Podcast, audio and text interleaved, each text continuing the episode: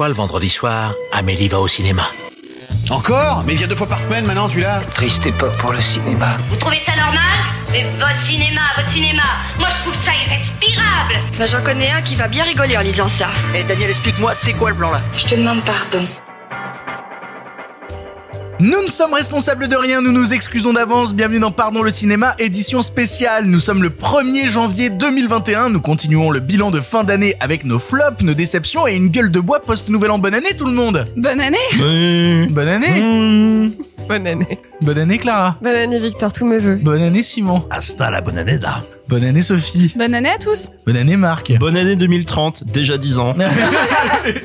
Dans cet épisode un peu spécial, nous allons essayer de vous faire passer un bon moment pendant que nous en passons un très peu agréable. En effet, nous allons devoir nous remémorer ces moments de cinéma qui ont été bien plus difficiles que d'autres, des films que l'on aurait préféré ne pas voir, mais hélas, on les a vus et souvent on vous en a même parlé.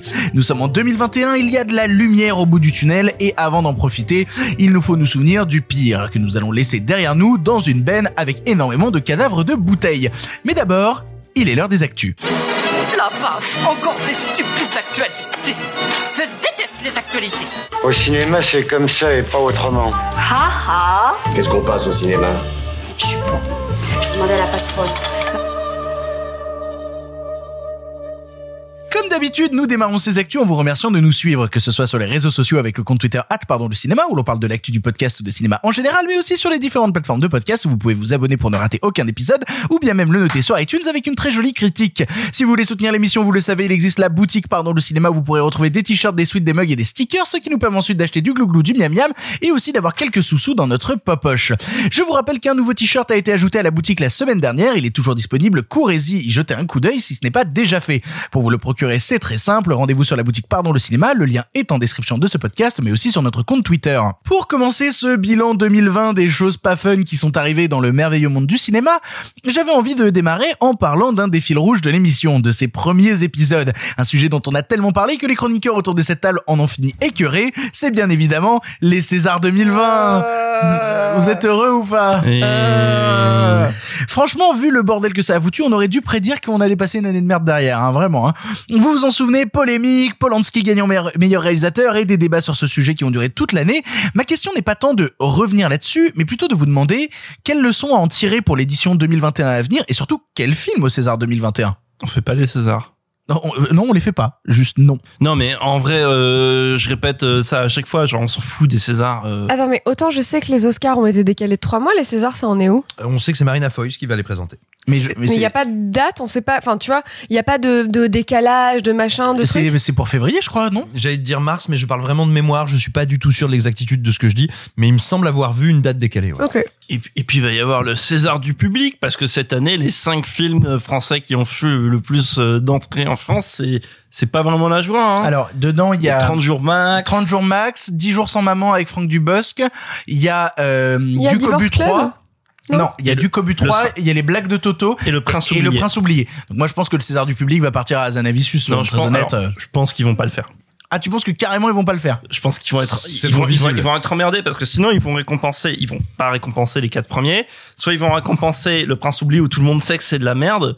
Je pense qu'ils vont invoquer euh, enfin raison particulière et que le César du public ne reflète pas la tendance euh, du public cette année. Je, Sinon, ça va être Philippe Lachaud qui va monter Prince sur scène. oublié hein. césarisé, mais on est dans quelle galaxie? Mais, mais même au-delà du Prince oublié, hein, ils sont capables de, de dire à Philippe Lachaud, ok, il est pour toi poteau. Hein. On peut avoir un César pour Philippe Lachaud. Hein. Attendez, excusez-moi, parce que en fait, ce n'est pas le film le plus vu, c'est on en choisit un dans les cinq. Non, exactement. Courte histoire, courte histoire du César du public. Ok. Euh, Je croyais que c'était bêtement le film bah, le plus non, mais vu. c'était ça, avant, C'était ça. avant jusqu'au moment où ils se sont retrouvés face à une difficulté qui était que le film qui allait devoir être récompensé, en tout cas le réalisateur qui allait devoir être récompensé, c'était Philippe de Chauvron pour Qu'est-ce qu'on a fait encore au bon Dieu. Et donc du coup, le jour-là, ils ont dit on le change jeu, les hein. règles, les gars. Il y a un moment où c'est le jeu, t'as été con, t'as été con, t'as mis des mots. Bon, bref, ok, donc maintenant c'est Et, et donc maintenant, en effet, on prend, on vote parmi les cinq. Qui vote euh, Bah, l'Académie. L'Académie. Comme pour les autres Césars. Ah, On est de succès. retour sur un vote de l'Académie, donc c'est Parmi plus les- vraiment le Parmi les cinq public. plus gros succès. Ah non, Ouais. justement, c'est ça que c'est, c'est, c'est le public, mais pas vraiment. Merci d'avoir participé. C'est Euh, comme Miss France, quoi. C'est Oui, comme l'Union ça. européenne. Vous voulez un référendum? Non, mais en fait, c'est c'est marrant, ça fait beaucoup de conditions parce que c'est, c'est le, le vote, du- c'est le César du public, mais déjà que du film français, donc du coup le- les films américains comptent pas, alors que pourtant c'est quand même le public qui les voit, enfin américain ou autre ne compte pas. Et euh, parmi ces films, l'Académie se réserve le droit de hein, choisir parce que euh, en fait comme les deux premières années ça a été coup sur coup les tuches et euh, euh, la petite famille. Oui, voilà. En en fait, en fait, récompenser Danny Boone et Olivier Barou, ça posait de problème à personne. Récompenser Philippe de Chauvron et lui filer un César après qu'il ait fait, euh, bah putain, son film là avec les Roms qui À était bras horrible, ouverts. à bras ouverts. Tu vois, moi, je, je- Quelle moi, je suis- horreur. moi, je suis, je suis désolé. euh, Ah mais c'est je, beau je putain, n'aime mais- je- je n'aime pas le cinéma de, de Chauvron. Je trouve ces films, euh, au-delà d'être mauvais et inintéressants d'un strict point de vue cinématographique, Ouais, mais passablement ça joue pas dégueulasse. le jeu en fait, Voilà, mais tu tu, vois. tu peux pas ne pas jouer le jeu. Tu dis Et- c'est le film du public, c'est le film du public. Et en plus, ça veut dire, ouais, on a fait un César du public, mais le populo, il vote mal et il a les doigts un peu gras. On n'a pas envie qu'il vote, donc on va revoter après lui. Je trouve que c'est détestable en tout point. Ah mais je suis totalement d'accord Ouais, avec c'est Simon, cool. c'est pour ça que je dis que c'est plus simple de pas le faire, tu vois. Juste on annule en non fait. mais en vrai, il aurait jamais dû exister César du public, c'est con. Oui. C'est c'est c'est c'est- alors on- je veux bien qu'on critique le principe des Césars d'une académie de professionnels de la profession pour reprendre GLG mais mais euh, ça reste au bout d'un moment si t'as une académie avec des gens qui sont des votants, bah euh, oui, c'est un cercle restreint, c'est comme ça, ça sert à rien de dire oh le public participe. Bon, et donc qu'est-ce qu'on a vu de bien cette année et qu'est-ce qui risque de, en film français, qu'est-ce qui risque de se retrouver au César? Antoinette. Euh, Un pays qui Ozon, sage. Ozon. Ozon. Ouais, le, le Ozon déjà. Ah je, ouais, je le sais- Ozon tout, bien Alors, sûr. alors moi j'envoie une grosse dédicace au poteau euh, Félix qui est nommé euh, normalement dans les dans les révélations euh, de de l'année. Donc euh, trop trop content pour lui. Donc Ozon, Ozon, Antoinette. un pays qui sage, y a- Adolescente peut-être Adolescente. Il y a Chuta qui est dans la shortlist pour euh, Camille Rutherford en révélation féminine. C'est vrai. trop cool. cool. Franchement, ça fait plaisir. Il y aura forcément euh, le, le film français dont j'ai oublié le titre, euh, c'est terrible, qui représente la France aux Oscars que personne n'a vu. Ah oui, non, deux, deux, Deux, deux, qui est très bien. Je sais pas si Mignonne ils l'enverront, tu vois par exemple. hein. Pour au César. Ouais. Si. Si, si, si. Meilleur premier film, meilleur euh, Musique. euh, Corée. Ouais, peut-être pour défendre une certaine va. exception culturelle Il y aura française. quand même des films français qui des seront là. Berlin. Moi, je me des demandais qui serait Sundance, meilleure actrice. Je me, je me demandais si on allait avoir toujours les mêmes. Est-ce qu'il va y avoir euh, Catherine Faux euh, dans son. Il va y avoir Camélia Jordana pour les choses qu'on dit, les choses qu'on fait, elle va être Euh, nommée. Oh le mouret au César, déjà envie de crever. Mais c'est Eh, sûr. oh Non, après c'est juste qu'il y a des Ah, on est dans l'émission négative ici. comme hein. comme il n'y a pas eu de très gros films, quand il n'y a pas eu un peu les blockbusters français, sauf le Dupontel, mais que Ah, bah, bien sûr, il y aura Le Dupontel. Dupontel aussi d'ailleurs. Mais, vous, savez que l'Académie est épouse, emmerdée parce que Dupontel euh, le- leur a toujours pas envoyé de lien du film. Vrai il y a la- en fait, Dupontel, vu qu'il en a rien à foutre des récompenses, déjà, il s'était pas pointé à la cérémonie des Césars pour en voir là-haut. Alors qu'il en a eu 250. C'est ça. Et en fait, il a dit, moi, je fais pas des films pour avoir des récompenses, j'en ai rien à foutre. Et là, ils lui disent, mais en fait, on veut adieu, adieu les cons dedans, donc il nous faut un lien. Et Dupontel est là, genre, non. Non, mais il y j'en aura suis sûr des. que ce soit Dupontel perso, qu'on voit son lien sur a.dupontel avec clubwanadou.fr. Je vous ai envoyé un transfert. Non, non, non, non. Et par, par contre, il, un il peut faire un blocage. 480p euh, du. Non, non, il peut faire un blocage auprès du district en disant, non, vous envoyez rien. Non, vous envoyez rien, tu vois. Moi, j'aimerais bien qu'il y ait la bonne épouse quelque part. Ça me Ah, ferait alors, ça plaisir. m'étonnerait pas que la bonne épouse y soit. hein. Et la bonne épouse qui va au moins récolter un truc genre meilleur costume ou un Mais truc c'est comme ça. mais- meilleure Non, c'est De Gaulle qui va hein. Oh non, De Gaulle, c'est il y aura vrai. De Gaulle. C'est vrai, il y a De Gaulle. C'est vrai, il y a De Gaulle. On a dit qu'on parlait que de De négatif. Gaulle. De Gaulle, le général. général. Ah non, c'est terrible parce que ça, c'est vrai que c'est un... Lambert Wilson, meilleur acteur au César pour euh, De Gaulle.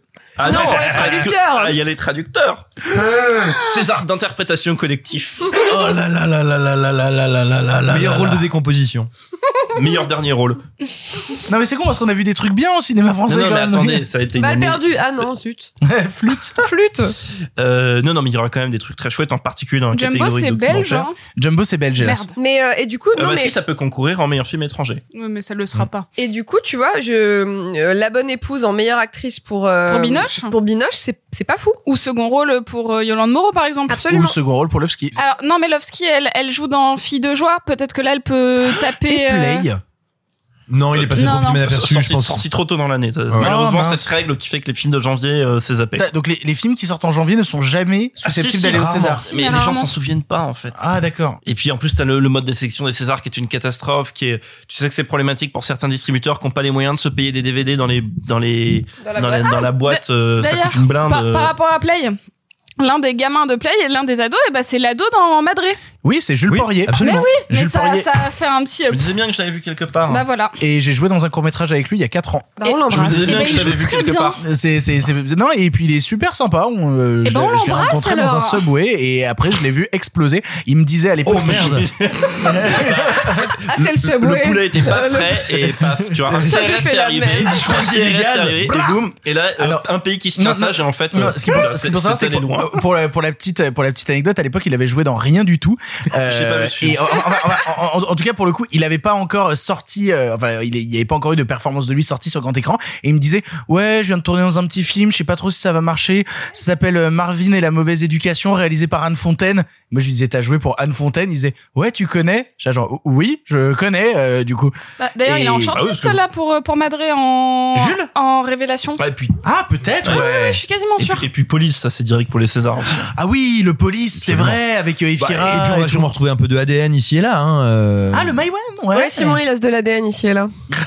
Euh, qui, non, mais qui a eu des critiques globalement, comme toujours, assez positives. Euh, non, avec et Garçon Chiffon. Ah, euh, oh, je sais pas. Ça, je pense pas. Hein. Tu crois pas qu'il sera nommé en premier film Il va forcément ah, être nommé. Miss de Ruben Alves. Mais il est sorti ou pas, Miss Oui. Ah, oui, oui, il a ah, fini par. On l'avait vu en salle. Ah, oui, c'est vrai. Donc, ouais. D'aventure, mes amis, on a hein. très hâte de suivre cette cérémonie des Césars 2021. On la regardera chez toi. Non, non, je ne regarde plus les Césars depuis, je sais plus, 2014. 2015. Non, non, je veux plus les regarder. Est-ce qu'on peut faire un épisode ça spécial de Part dans le cinéma où on le ah, commente en direct C'est long en plus. J'ai soumis l'idée, les gens vont être fous et vont commencer à nous réclamer. Regarde, on met des Césars sur un écran et la roue sur l'autre, tu vois. Ça dure pareil. Ça dure autant de temps, c'est ça. Hein. Ah, honnêtement, moi, pour l'avoir déjà fait avec un ami. Euh, la roue? Non, les, les- il les- a fait la roue aussi. les Césars avec de l'alcool, c'est stupéfiant. Oh Pour attaquer le bois dur du bilan 2020 compliqué, on va bien mourir, je vous préviens. Il nous faut évidemment parler de l'état des salles de cinéma ou d'autres acteurs de l'industrie comme les distributeurs, aujourd'hui empêchés de sortir leurs films, les salles étant toutes fermées. Après ce stop and go incessant, tous ces films reportés, des pertes d'argent colossales, comment se réinventer en 2021 Et même plus, comment réussir de nouveau à attirer des gens en salle Est-ce que c'est seulement possible? Est-ce que euh, ça va être plus compliqué qu'après le premier confinement? Moi, j'ai envie de, rappeler deux, trois choses parce qu'on, comme tu l'as dit, on en a déjà beaucoup parlé tout au long de l'année. Euh, peut-être déjà dire un truc. Nous, on défend la salle. En tout cas, moi, je défends la salle énormément. Pas parce que ce serait le temple du cinéma ou le seul lieu dans lequel le cinéma peut exister. Moi, j'ai grandi entre plusieurs petites villes à différents endroits de France. Donc, j'ai pas fait ma cinéphilie dans la salle de cinéma parce qu'il y avait toujours qu'un cinéma avec un seul Donc, j'ai fait ma cinéphilie un peu au cinéma, un peu avec les VHS, un peu avec Canal+, un peu avec les vidéoclubs. Bref, la cinéphilie, c'est composite. Donc, il faudrait pas non plus qu'on donne l'impression aux gens qu'on s'arc-boute sur Ah, le cinéma, c'est au cinéma. C'est pas ça. En fait, le cinéma, c'est un luxe. Moi, très souvent, j'entends sur écran large des gens qui nous disent ouais, mais bon, moi, j'en ai marre d'être dans une salle avec euh, quelqu'un qui fait du bruit, euh, une vieille dame qui fait une descente d'organes et euh, deux jeunes qui parlent. Eh ben, en fait, non, c'est pas vrai. C'est ça le luxe du cinéma. C'est le luxe du collectif. T'es pas chez toi, t'es pas face euh, ou à un écran d'ordinateur où tu vas zapper de fenêtre en fenêtre, ou même face à un bel écran de télé avec ta famille et deux potes. Non, tu es face à des inconnus et à une salle qui vibre et qui, oui, des fois va te déranger, mais souvent va décupler tes émotions. Et en fait, le luxe du cinéma, c'est ça, c'est d'être ensemble. Une micro remarque parce qu'on a reçu un, un tweet qui nous a tous un petit peu fait réagir euh, de quelqu'un qui nous a dit que c'était dommage de classer les expériences de cinéma et de forcément dire que la salle c'était mieux. Là n'est pas complètement la question et sur le sur le sur le, le comment dire la puissance du collectif dont parlait Simon. Moi j'ai eu une expérience de cinéma cette année extrêmement forte sur mon premier retour en salle qui était pour la bonne épouse et on était donc dans une salle à moitié vide et sur un film que j'aurais regardé d'un œil si je l'avais eu tu vois sur une plateforme machin on était explosé de rire et on riait tous ensemble. Et en fait, vraiment, tu vois, La Bonne Épouse, pour moi, c'est cette expérience de retour au cinéma pour la première fois depuis trois mois et quelques en juin, tu vois, quand ça a réouvert. Et vraiment, d'une salle qui, ensemble, rit à gorge déployée. Et j'espère J'espère qu'en fait, les gens continueront à aller au cinéma au moins pour ça. Au moins pour, tu vois, cette immense joie d'être mort de rire ensemble, d'avoir peur ensemble, de vivre une aventure ensemble. Et donc, j'espère qu'il y a au moins ça qui va perdurer de la salle. Mais pour le coup, moi, ma question était plus euh, est-ce que pour, euh, enfin, est-ce que les salles de cinéma doivent juste continuer comme elles ont toujours continué, ou est-ce que elles vont avoir besoin de se réinventer pour réattirer des gens en salle? Je sais qu'en ce moment, il y a pas mal de projets qui tournent de... euh, entre guillemets où je, je parle pas vraiment d'expérience immersive même s'il y en a qui viennent mais en tout cas euh, d'avoir une nouvelle expérience salle c'est quelque chose quelque chose qui se développait déjà un petit peu avant les confinements notamment d'avoir euh, des grands lieux qui sont un petit peu multiculturels je veux dire avec euh, de l'escape game euh, une, une salle avec une expérience particulière pas forcément une sortie Genre récente. Ice, 4DX, ce genre de truc là euh, plus Notamment, large ouais, euh, genre futuroscope, la géode. Non, Non, non, Alors, c'était vraiment pour la blague. Vraiment merde, ça a été pris au pas sérieux. du tout en plus, mais plutôt quelque chose d'assez jeune pour pour montrer que euh, l'expérience collective se vit autour de la fiction, autour du d'un d'un écran, mais aussi autour de plein d'activités, autour de la création culturelle, etc. Et du coup, euh, bah pourquoi pas? En vrai, peut-être que euh, les, il va y avoir une nouvelle génération qui va avoir besoin d'expériences un peu différentes. Peut-être que ça, ça va être un lien vers euh, l'expérience plus classique aussi. Peut-être que ça va être. euh, quel- J'essaie de penser à des choses positives. Et en tout cas, bah oui, peut-être que le qu'il va y avoir. Peut-être qu'il n'y a pas besoin de se réinventer, mais peut-être qu'il va y avoir de nouvelles émergences qui vont euh, créer une boule de neige positive. Pour Que le euh, cinéma devienne un parc d'attractions. Non, c'est vraiment pas ça l'idée. Non, c'est un lieu de vie culturel qui peu- n'englobe pas que l'exploitation traditionnelle du cinéma. Exactement. c'est déjà un peu le MK de bibliothèque où il y a une Voilà, boutique, où il y a des food trucks, où il y a de la VR, tu vois. Exactement. M- MK2 est depuis longtemps dans cette logique avec leur truc du Exactement. pour, pour alors pour le les Parisiens le Ouais, parce que cinéma MK2, c'est vraiment Paris parisien. Le- non, non, moi, mais- ce que j'ai entendu, c'est de la province, mais, par mais- exemple. mais ce que MK2 fait peut-être duplique ailleurs, mais c'est vrai qu'il y avait l'exemple du cinéma Paradiso, qui est un truc qu'ils avaient lancé événementiel qui mélangeait euh, grosso modo euh, de la bouffe, des bowling Chanel, du cinéma et des DJ sets, tu vois. Mais le Un peu pro- de jugement, non? Non, non, mais c'est parce que c'est un truc qui paraît a priori loin du cinéma, mais après c'est une manière aussi de d'événementialiser, de faire vivre le cinéma. Après c'est pas compatible avec tous les modes de Non, cinéma. là je pensais plutôt à par exemple, euh, ben euh, désolé, on va encore parler du bif. Quand on sort du bif et qu'on peut aller dans un lieu où il y a vraiment ce côté, on va boire une bière avec un copain parce que c'est dans le dans le sas. Au final, on, on- on a euh, ce regroupement de pas mal de personnes du milieu ou juste de groupes de cinéphiles. Et vraiment, moi c'est quelque chose que j'ai entendu pour. On va avoir des grands espaces pour créer plusieurs salles et plusieurs activités et euh, pour réunir les fans de culture, quoi. C'est marrant parce que c'est un peu un truc que fait euh, Cinéma Brut à Paris euh, avec alors eux c'est au, au MK2 qui est à Porte des Lilas. Et en fait quand tu sors t'as une sorte de grand cirque à côté de ce MK2 là. Et donc tous les gens qui sortent d'une séance de Cinéma Brut vont directement dans le cirque se balader boire des coups passer un moment en fait où ils se retrouvent où ils mangent où ils discutent. Et mine de rien ça transforme bah, justement au-delà de l'expérience de salle d'être assis dans une salle permet de la faire perdurer par delà la salle par la rencontre avec le collectif Et peut-être qu'après après cette période de confinement, peut-être que le lien social après le fait de s'enfermer tout seul euh, dans le euh, dans une salle où on vit son expérience de manière très individuelle, peut-être qu'il y a besoin de ça aussi, de se dire que bah non, en fait, c'est pour se regrouper pour en discuter après.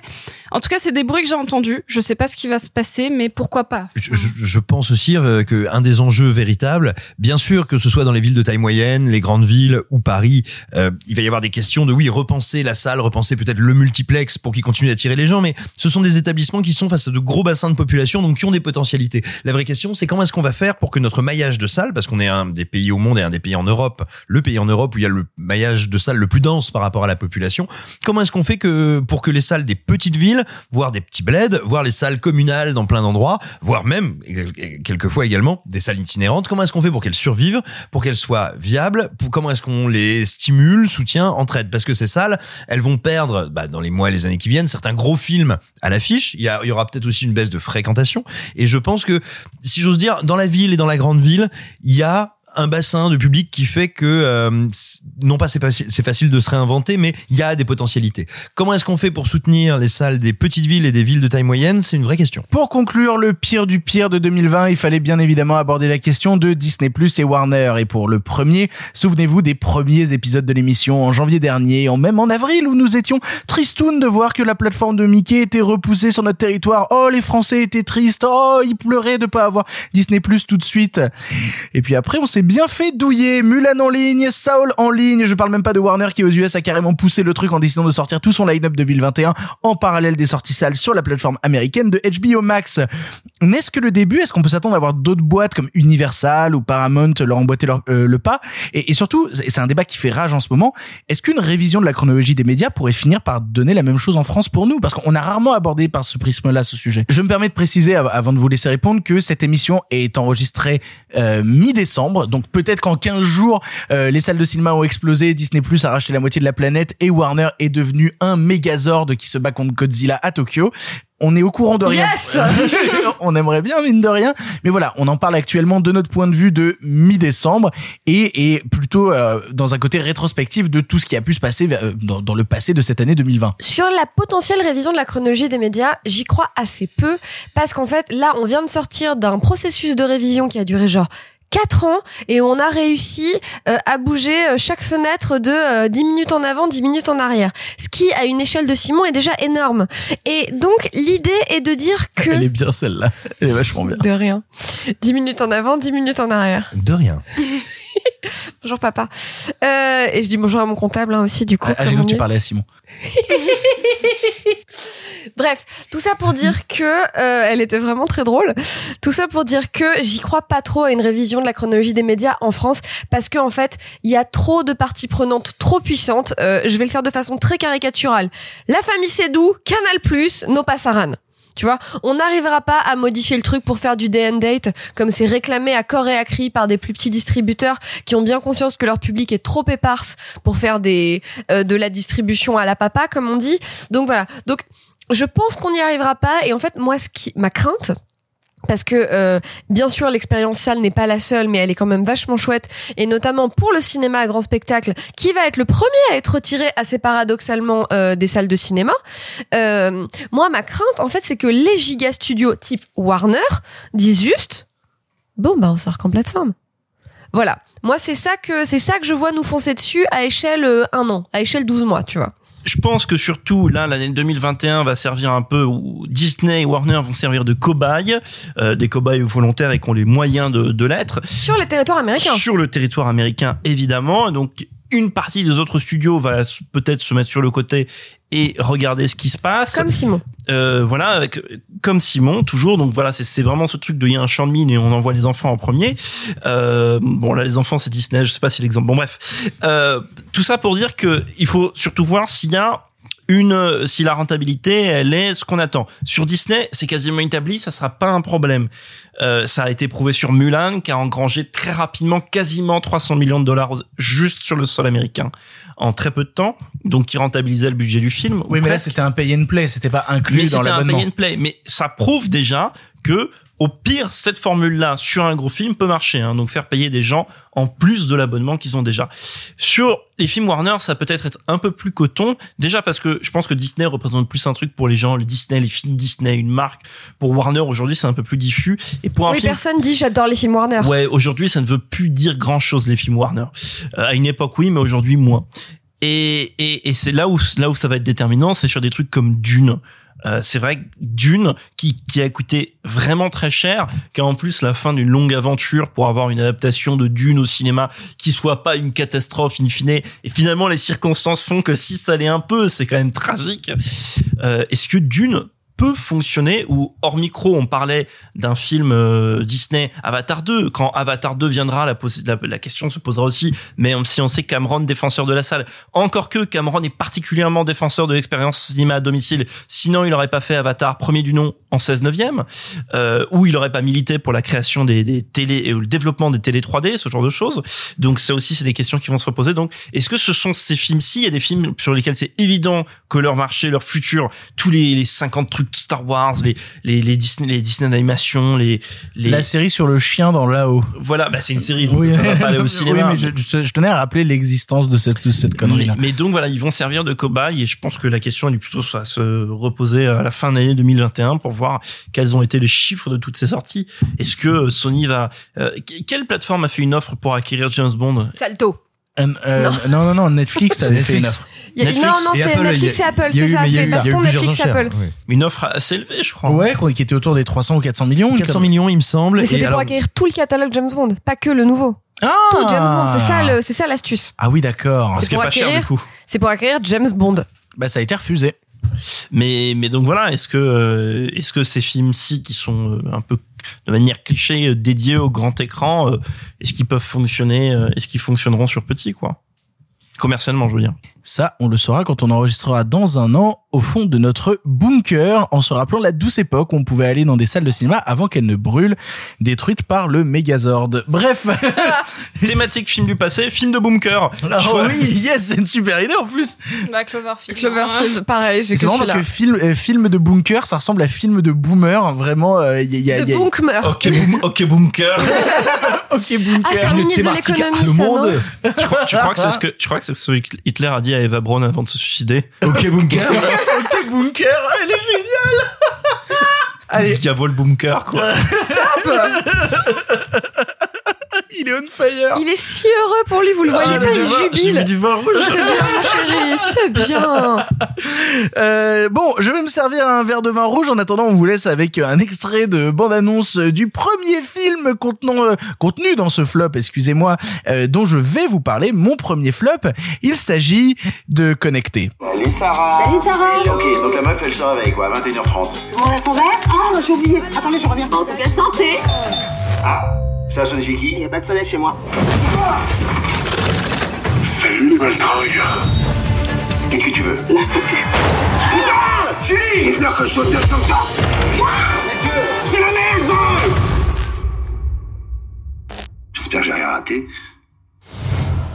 Connecté est symptomatique du problème de la production française Prime Video. Parce que la production française de Prime Video est inexistante.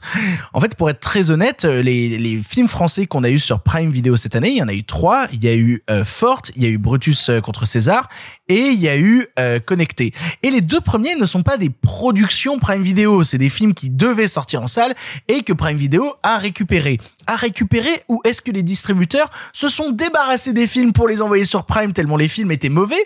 Ça, c'est un autre débat euh, et une ligne qu'on franchira les deux pieds en avant. Parce que vraiment, euh, Forte était un désastre. euh, Brutus contre César était vraiment un film que je comprends qu'on ait lâché.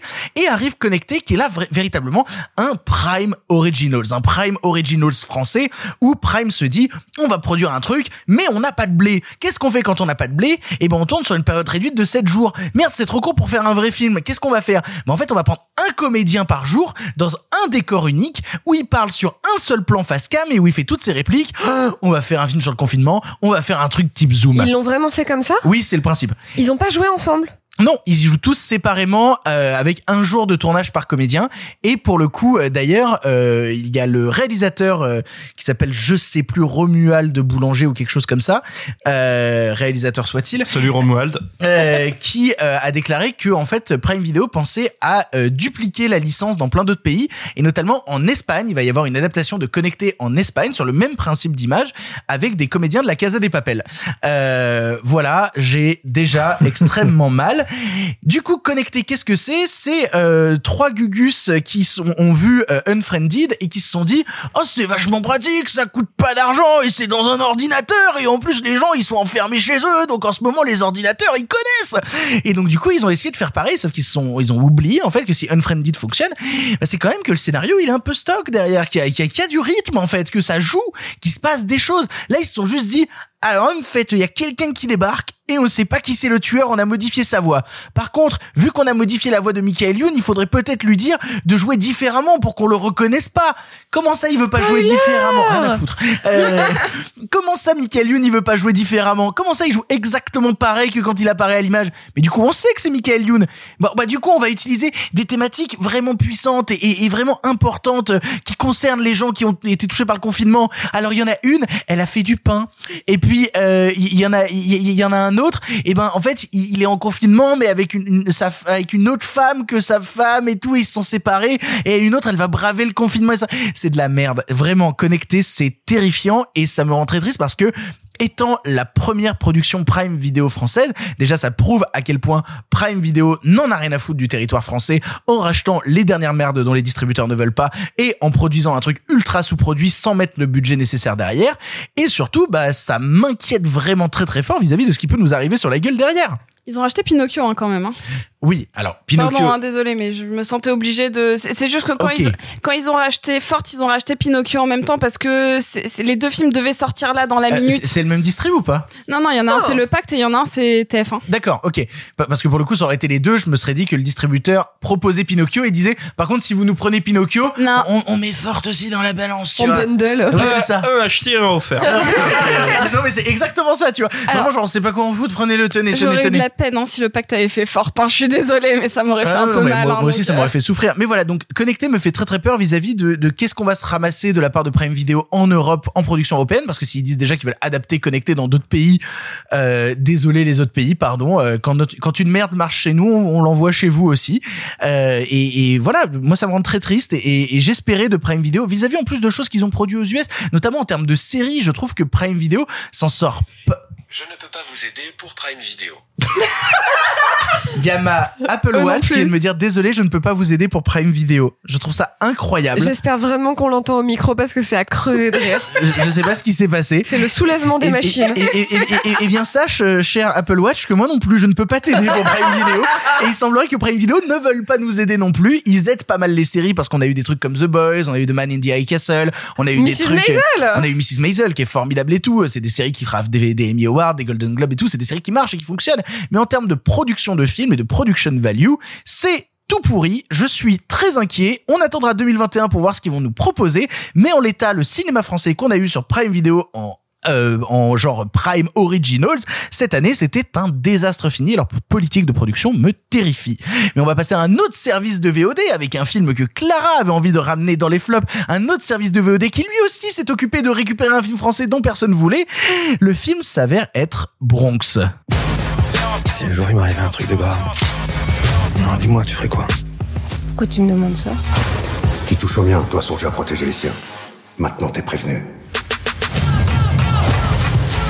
Depuis quand tu mens On est tous dans le même bac à sable. On va tous morfler sur ce coup-là. «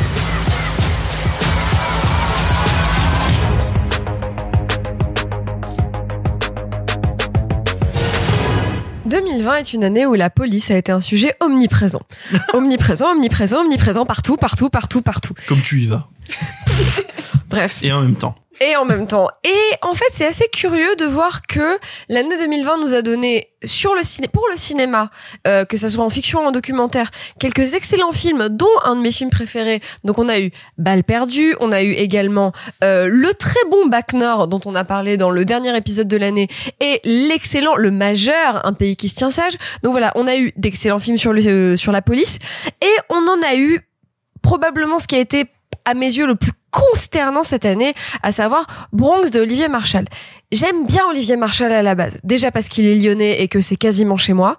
Donc euh, C'est chez moi et donc je l'aime bien. Il a fait un film qui s'appelle Les Lyonnais. Forcément, a- mon cœur de chauvin résonne. il y a un côté un peu c'est mon terre-terre, tu vois, c'est le Rhône-Alpes, euh, j'aime bien. Je trouve que assez euh, assez paradoxalement, en fait, Olivier Marshall est quelqu'un qui fait du cinéma de genre à la française. Il fait du cinéma policier, du polar, du du- enfin, voilà, bref. Donc j'aime bien le mec, j'aime bien sa démarche. Je trouve qu'en plus, il est non pas tout seul, mais il fait vraiment partie des incarnants euh, de ce cinéma-là euh, efficaces, qui sont très propres, efficaces, qui font des bons films, etc. Je suis pas toujours sensible, mais ça fonctionne, c'est bien. Et alors celui-là, il est vraiment d'une indigence. Il est vraiment, mais d'une pénibilité. J'en ai presque pas de souvenir alors qu'on l'a vu il y a pas si longtemps que ça. Et vraiment, je le regardais sur Netflix et je l'arrêtais toutes les minutes, tu sais, en essayant de me tourner pour trouver quelqu'un avec qui partager toute cette détresse et tout ce désarroi.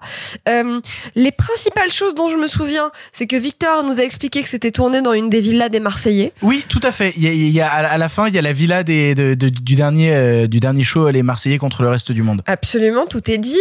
Euh, je me souviens aussi d'un scénario. de la culture. Hein. Ouais. Je me souviens d'un scénario de l'enfer. Alors, Comment le mec se défausse, quoi. c'est pas bien. Non, non. Alors, Assume. Ok, alors la première fois que je l'ai vu regarder les Marseillais contre le reste du monde, je lui ai fait qu'est-ce que c'est que cette connerie? Et la deuxième fois, je lui ai dit quoi? Tu m'as pas attendu? T'as maté le replay sans moi? C'est ça. Voilà. Voilà. Je me suis fait avoir. Je me suis fait avoir. Absolument. Donc, je me souviens vaguement d'un scénario absolument consternant, très alambiqué, très compliqué pour au final pas grand chose, avec des quintuples retournements de situation. Et en fait, c'était le gardien de la fête foraine. Bref. Euh, et je me souviens surtout, surtout, surtout d'un film euh, le plus bêtement sexiste de l'année où tous les enjeux de caractérisation des personnages se fondaient, c'est même pas une blague, c'est même pas moi qui exagère sur est-ce que machin il a réussi à baiser truc Est-ce que machin il a baisé truc Est-ce qu'il l'a pas baisé Est-ce qu'il a pas réussi à la baiser Est-ce qu'il a voulu la baiser Est-ce que elle voulait le baiser Vraiment genre on est sur un truc permanent avec le terme baiser. On n'est jamais sur faire l'amour et se rapprocher, s'encanailler. On est vraiment sur et toi qui arrives même pas à baiser ta secrétaire, c'est sa femme hein, qui lui dit ça à un moment. Eh, on est bien chez les hommes ici, hein. Tout dans les couilles, rien dans la tête. Absolument. putain. Donc il y a vraiment un truc de caractérisation extrêmement fine. Non, c'est grosse couille et petit cerveau. de mieux en mieux. On est vraiment sur une caractérisation très fine et très délicate de ce que c'est que la masculinité en 2020. Euh, le film est vraiment consternant et c'est parfaitement dommage puisque encore une fois j'aime bien Olivier Marshall du coup j'ai hâte qu'il euh, soit à nouveau là pour faire des films parce que là vraiment je sais pas où est-ce qu'il est mais il est pas là Simon, tu veux remettre une couche sur euh, Bronx? Toujours double couche. Ça, attends, sachant pour rebondir sur ce que disait Clara, que quand, Marsh, euh, quand, quand Olivier Ma- Marshall sera de nouveau là, on pourra enfin dire Marshall nous voilà. Oh, oui Très très joli. Il y a deux choses qui me désolent euh, absolument dans, dans le film, c'est que euh, qu'on aime ou pas le cinéma d'Olivier Marshall, qu'on soit ou pas sensible à ces espèces de, de grandes figures, de grands flics qui ont euh, des, vestes en cuir, euh, qui disent couilles toutes les trois lignes, enfin bon, voilà, qu'on soit ou pas sensible à toute l'imagerie du cinéma pardon de Marshall ça, ça a toujours été, je te remercie Clara pour ce petit verre de rouge, ça a toujours été un, un cinéma qui avait une patte, c'est un, auteur, et qui était reconnaissable, et notamment reconnaissable parce qu'il était techniquement plutôt très solide dans le, le domaine du, du polar français. Donc je, je savais que voilà, que j'aime ou pas le film de Marshall que j'allais voir, j'allais voir un film qui allait se tenir avec des intentions de photographie, avec des références au cinéma hollywoodien, et pas que. Bref, un film de Cinoche. Et là, bah, tu l'as dit, c'est indigent. Il y a, y, a, des moments où c'est étalonné à la va comme je te pousse. Il y a une scène d'attaque, d'action qui est la nuit. Alors, tu sais pas si ça a été tourné le matin, mais on veut te faire croire que c'est la nuit ou l'inverse. Bref, c'est le Gerbotron 3000. Et, enfin, il y a, un moment où j'ai eu l'impression que le, cinéma de Marshall allait, se renouveler parce que, euh, rappelez-vous, après nous avoir parlé de, des flics au début de sa carrière, il s'est mis à parler des voyous. Il s'est mis à parler des truands.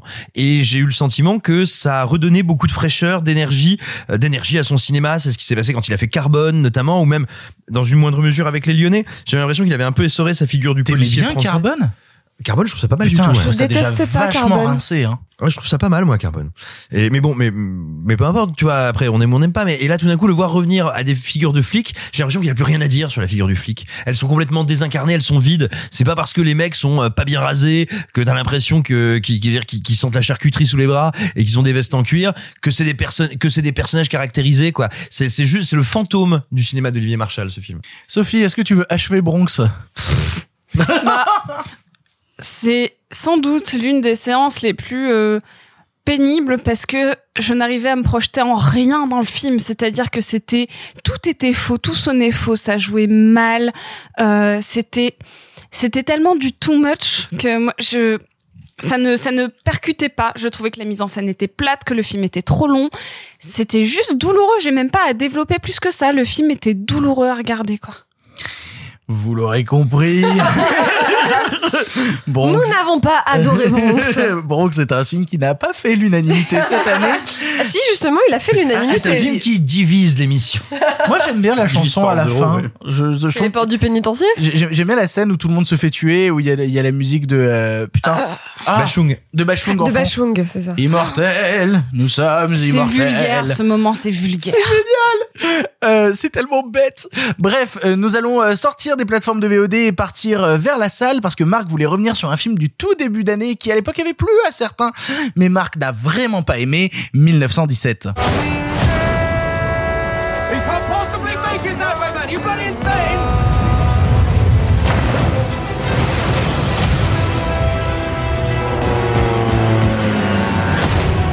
Why in God's name did you have to choose me? Stay, please. If you don't get there in time, we will lose 1,600 men. Your brother among them. Good luck. Avant de, de, de commencer un peu à, à chauffer la matière sur 1917, je, je voudrais juste rappeler que euh, le, le choix, les choix qu'on a fait là, enfin en tout cas pour ma part, et je pense que c'est le cas pour les autres aussi, c'est pas tant vraiment le pire du pire du pire, parce que sinon on n'aurait rien, comment dire, on n'aurait rien eu à dire dessus. Sinon, on aurait tous parlé de connectés. Non, mais, euh, tu vois, on aurait parlé dix fois d'Artemis Fowl, tu vois. C'est vrai, Artemis Fowl. De Artemis. Fowl, les traducteurs. Quatre Et moi, j'ai rien à dire sur euh, les traducteurs. Donc, on a plutôt orienté vers des déceptions ou des films bons.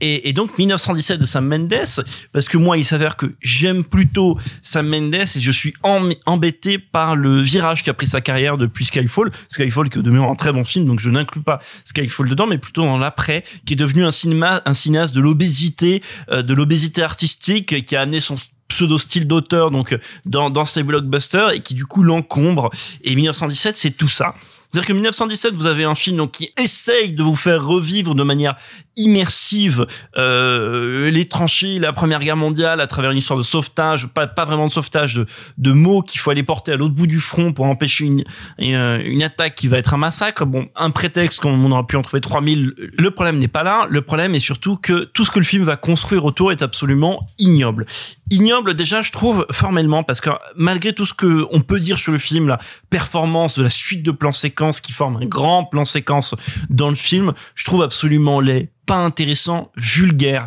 Parce qu'aujourd'hui, on est rentré particulièrement ces euh, huit huit dernières années dans un cinéma où qui a normalisé l'usage du plan séquence, qui est largement permis par les caméras numériques. C'est plus facile qu'avant, et c'est devenu un peu un gimmick. Voilà, faut faire du plan séquence partout. C'est, tu as vu, j'étale, etc. Jusqu'au point où le plan séquence ne veut plus rien dire. Il ne marque plus rien de particulier, si, si ce n'est, tu as vu ce que je peux faire avec ma caméra? Ou c'est très impressionnant.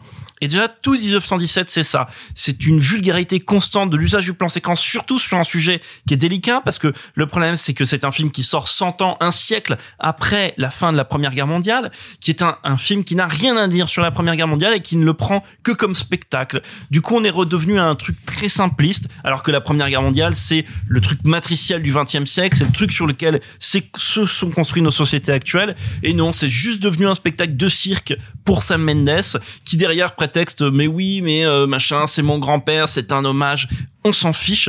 Premier point. Deuxième point, je trouve le film absolument ignoble d'un point de vue moral que je trouve en fait je trouve ce qui est un un film euh, euh, qui glorifie qui glorifie l'acte de guerre qui glorifie la bataille qui glorifie la performance de, de- des- des des soldats dans le film un film qui ça peut pas être con à dire hein, en 2020 hein, mais que je trouve qu'il est un film qui est en fait bêtement germanophobe c'est-à-dire vraiment on dirait le film qui a été tourné deux trois ans après la, la fin de la première guerre mondiale où on faisait plein Qui de dit films sale boche. non mais ouais, on dit un film, on vous a pas pardonné parce que vous êtes vraiment tous des salauds. Et c'est tous des salauds ou des nuls, hein, les Boches dans, dans, dans 1917, jusqu'à euh, le pilote d'avion qui s'écrase, il est quand même méchant, il va quand même tuer le mec qui l'a sauvé parce que c'est un sale Boche, quoi. Mais qui est un problème qu'à Hollywood en général, hein, quand on regarde Wonder Woman qui se passe pendant la Première Guerre mondiale, c'est pareil, on a l'impression que c'est des nazis. Et vraiment, il y a ce truc-là qui me paraît assez abject. Donc j'ai vraiment littéralement détesté 1917, que je trouve bête, bruyant. Alors oui, il y a quelques trucs à sauver parce que Sam Mendes c'est pas idiot, il est pas dénué de talent. Roger Dickens qui fait la photo non plus, c'est pareil. Néan- néanmoins, je trouve que c'est un film vulgaire qui moi qui vraiment aime beaucoup, vraiment euh, la thématique de la Première Guerre mondiale est quelque chose qui me passionne et me bouleverse. Ça me fait mal au cœur qu'un cinéaste que jadis j'ai bien aimé se retrouve compromis dans un truc aussi bête et ignoble alors qu'en matière de film de guerre, il avait fait quelque chose de très beau avec par exemple Jared. Clara, toi aussi, tu voulais dire un petit mot sur 1917. Je l'avais vomi à la première ou deuxième émission. À la première émission, la ce qui a permis qu'une partie du public t'apprécie Oui, dès la première émission. Je me suis fait plein de copains. Euh, et euh, notamment un pote qui m'avait appelé et qui m'avait enchaîné pendant 40 minutes pour m'expliquer que j'avais rien compris, que j'étais une sombre conne. On l'embrasse. Euh, bisous. Bisous. Euh, J'ai deux points principaux à développer là-dessus. Le premier, c'est que je m'en cogne. Euh, je me cogne de cette histoire. Vraiment, genre, c'est un enjeu qui n'en est pas un. C'est une 6 milliards de morts et tu t'en colles. il y a vraiment pas 6 milliards de morts. 6 milliards 6 milliards Vous savez ce que ça fait, 6 milliards. milliards 1000 milliards. Euh, vraiment euh, Avenger Endgame quoi. Euh, et donc je m'en cogne. Je Tu me préfères Avengers Endgame ou 1917 franchement Avenger vraiment je me suis bien marrée. Tu, euh, tu préfères Avengers Endgame ou 1917, Marc? Je crois que je préfère Avengers. Euh, attends, c'est quoi le premier? Euh, Avengers le- tout court. Avengers tout court. Non, non, Non, le premier 1 des- sur Ah, 2 du Infinity War. Je Moi, crois voilà, que moi, je préfère Infinity Infinity War. Endgame, c'est vraiment l'enfer, mais Infinity War, c'est nul, mais il y a des idées. autre sujet. Donc voilà, donc déjà deux, deux- je vais développer deux tout petits points. Le premier c'est que je me cogne de cette histoire. Je me cogne de cette histoire de garçons blancs entre garçons blancs qui font des trucs de garçons blancs dont j'ai rien à foutre. Euh, je m'en fous. Je m'en fous. Je trouve que l'histoire est pas intéressante, que les enjeux sont pas intéressants. Je me cogne de ce qui leur arrive. Euh, je trouve qu'on a des acteurs incroyables qui font rien. Euh, donc voilà. Donc premier argument, je m'en cogne. Deuxième argument, je suis particulièrement intéressée et particulièrement sensible quand on me dit on va te raconter une histoire d'une façon très nouvelle, très innovante et très novatrice parce que à titre personnel comme à titre professionnel, je suis très très très impliquée dans tous ces euh, gros guillemets nouveaux modes de narration. La VR, le binaural, l'immersif, les casques, l'UR, l'XR, voilà, je, vraiment je bosse là-dedans, je m'y intéresse, je- j'essaie de faire en sorte à ma petite échelle que ça se mette en place en France de façon plus importante, etc., etc., etc. Euh, en ce moment, il n'y a pas grand-chose, mais quand ça reprend, allez voir les productions de Big Drama, autre sujet. Et là, en fait, on me dit, Bichon, on va te raconter une histoire d'une façon incroyable. On va te mettre dans la guerre, comme l'avait dit Marc à cette époque-là. Qui veut être dans la guerre On va te mettre au cœur de l'histoire. Ça va être incroyable. Tu vas vivre ça avec eux. Ce à quoi j'ai deux choses à répondre. La première, c'est que le plan séquence n'est pas tenu. Qu'il y a deux moments où le plan séquence s'arrête. Pour de vrai. Non mais, il s'arrête tout le temps le plan séquence, mais il y a deux moments où il s'arrête vraiment. Il y a un moment où le personnage s'endort et il se réveille. Le plan séquence s'arrête, ok? Et surtout, en fait, une fois qu'à la fin il a réussi à porter la lettre, on rentre dans du champ contre champ hyper classique. Enfin, je veux dire, il y, y a plus de plan séquence à la fin. Donc bon, donc déjà, en fait, on se fout un peu de ma gueule. Et deuxièmement, en fait, pour moi, c'est une un exercice de style vide qui sert pas à porter une histoire, qui sert pas spécialement à porter une, une narration, qui sert, à mon sens, surtout à te dire, eh, eh, eh, T'as vu ce qu'on a fait? Puis à un moment où de toute façon, ces plans ils s'arrêtent non-stop. À chaque fois qu'il passe sur un mur, enfin sur un- une tranchée, il fait une coupe. Donc c'est hyper facile. Tu vois, il y a même pas ce truc de ouh comment est-ce qu'il a fait? Il est passé sur un sur un- une plante et donc en fait, c'est- c'est très daté comme conception non, du plan c'est- séquence. Tu passes sur un mur, sais, et bah, c'est plus tu long d'habitude, mais- c'est juste voilà. Donc voilà, donc je suis très embêtée par le fait que je m'en fous. Deux, ça vraiment ça se moque de de cette prétention de base qui est de dire on va vraiment genre pousser comment est-ce qu'on vous raconte l'histoire d'une façon extrêmement novatrice et donc du coup ça donne pour moi un des films les plus teubés, les plus cons et les plus chiants de l'année. Vous pensiez que euh, vous avez déjà beaucoup souffert avec euh, cette critique de 1917 Sachez qu'on peut toujours faire plus énervé et euh, plus violent, puisque maintenant Sophie va s'atteler à dire tout le mal qu'elle pense du plus gros succès de l'année dans nos salles de cinéma, à savoir Tenet. Bon chance. Bon chance. It's reversing the flow of time. Doesn't us being here now mean it never happened?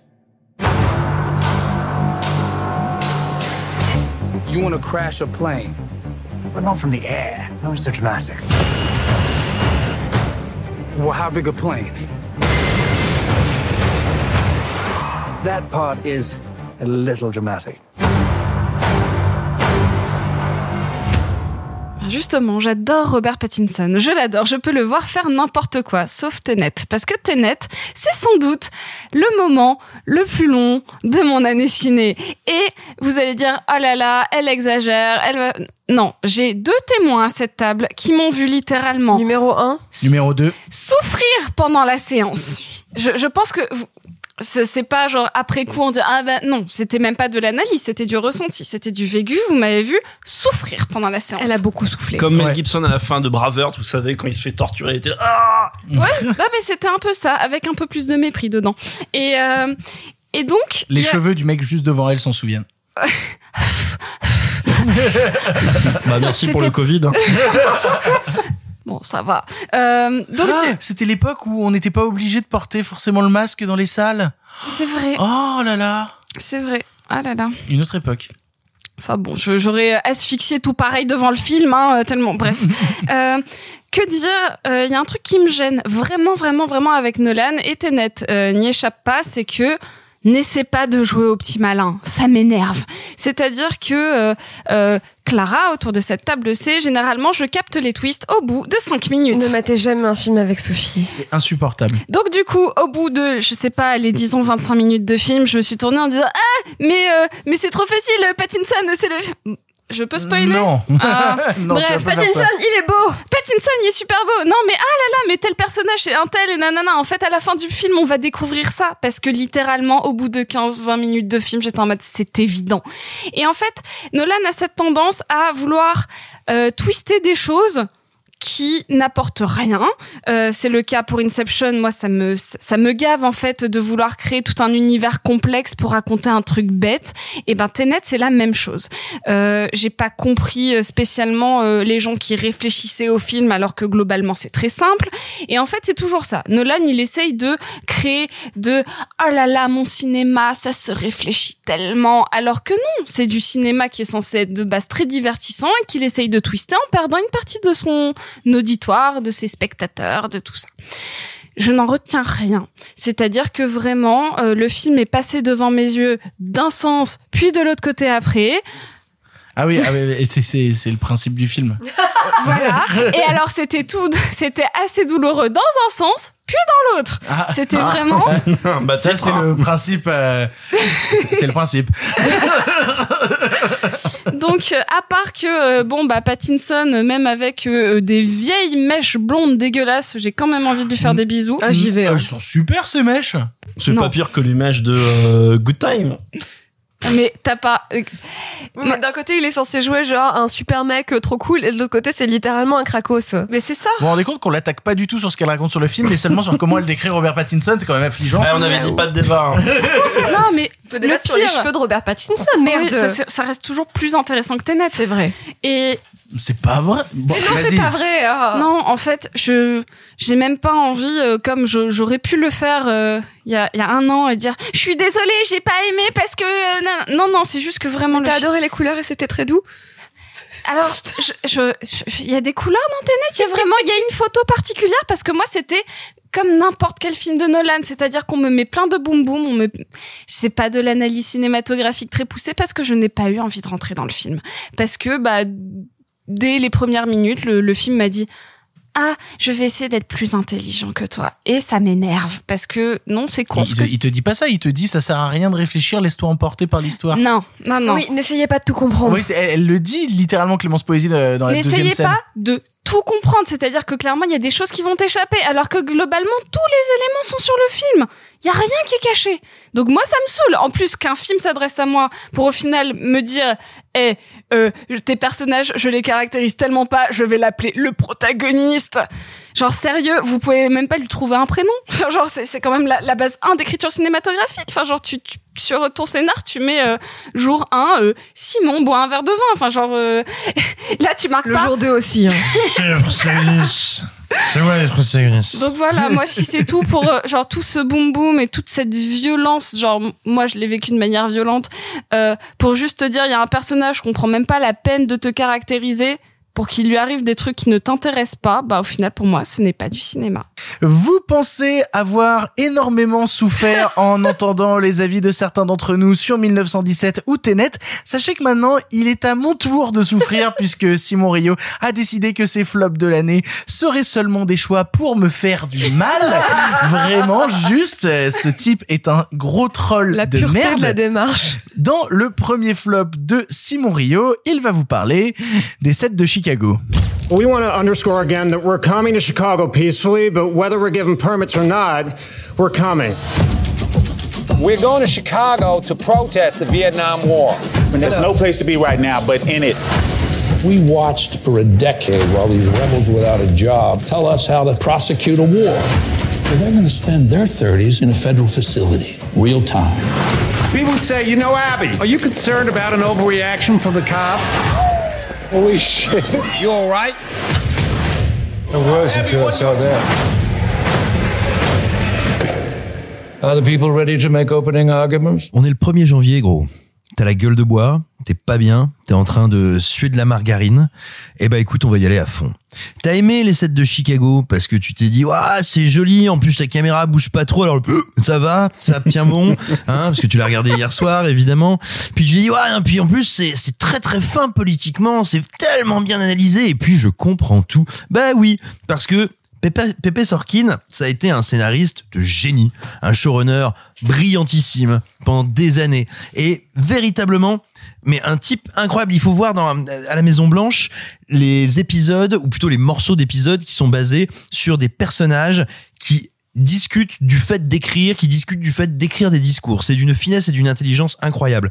Le problème, c'est qu'Aaron Sorkin, bah, soit il a vieilli, soit il est un peu moins dedans, et maintenant il fait système. C'est-à-dire que il a ses ficelles, il a ses vieux trucs. Alors, Bien sûr, il est plus brillant que la moyenne et le film est décevant. Il n'est pas mauvais ou il n'est pas que mauvais, il est aussi décevant. Et véritablement, ce qui est terrible, c'est que je vois toutes les recettes de Sorkin, mais elles, et elles sont agitées avec savoir-faire, mais plus jamais avec électricité ou avec talent, et ça c'est terrible. Et, et donc du coup, ça fait un film qui est très théorique, très scolaire, très académique et finalement poussiéreux. Et le pire, c'est que comme maintenant il se pâme de faire de la mise en scène, comme en plus il te filme ça comme un, un, un étudiant d'école de cinéma daltonien qui aurait regardé euh, des séries écrites par Sorkin, eh ben c'est incroyablement rigide, c'est incroyablement satisfait. Et, et cette rigidité formelle en arrive à subvertir à mon avis ce qui était le projet de base, c'est-à-dire qu'il en vient à faire un truc très bourgeois, où on regarde de loin sans jamais mettre les mains dans le cambouis, sans jamais s'interroger sur les motivations politiques de ce procès politique, où on en vient à faire du genre Oh mon dieu, l'avocat a fait une inflexion. Ah, le procureur, regardez ce, cette inflexion de sourcil euh, ill- illibérale. Et du coup, c'est vraiment voilà, c'est un gros un gros bourgeois d'Hollywood qui dit euh, c'est vrai que c'est pas facile quand même. Hein.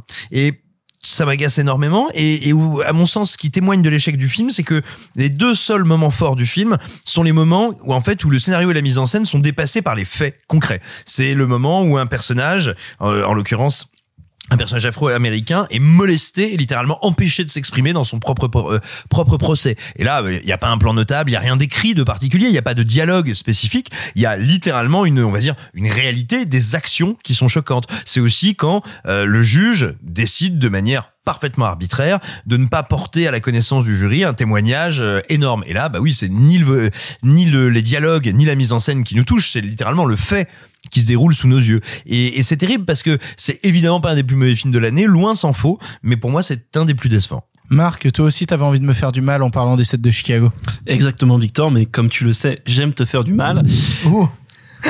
Comme tu y vas.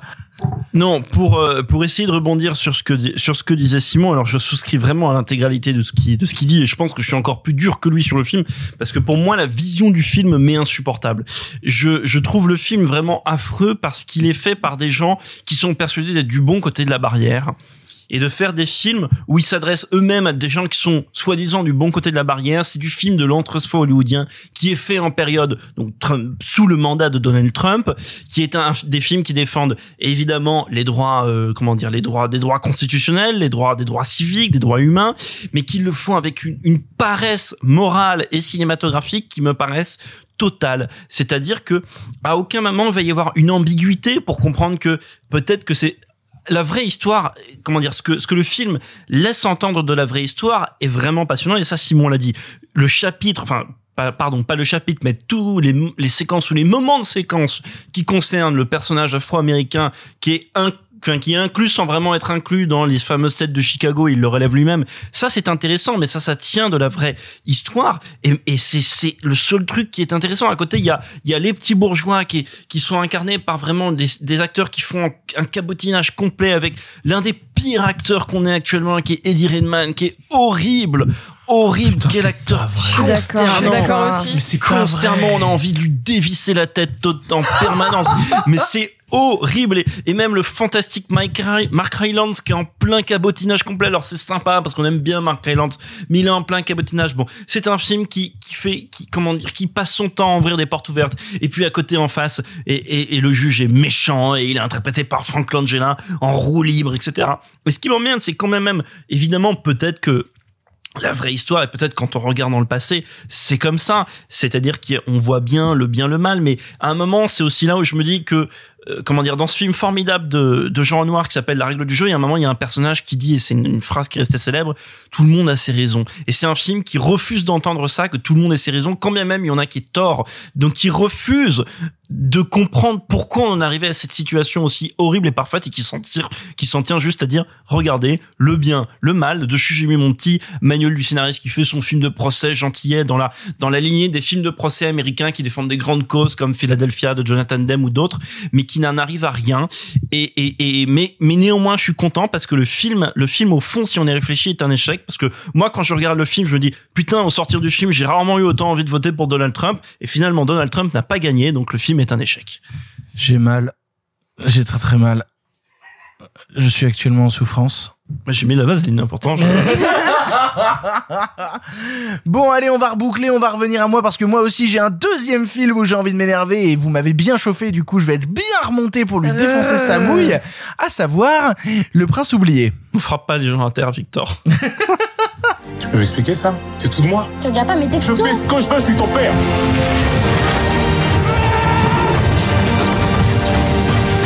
Vous vous y connaissez en fugue? Vous êtes un super papa, mais faut bien la laisser grandir. Moi bloqué ici, et donc c'est sans issue. Ne laisse pas oublier, prince! Et toutes ces histoires alors pour finir oubliées La princesse est en danger, il faut que j'y aille.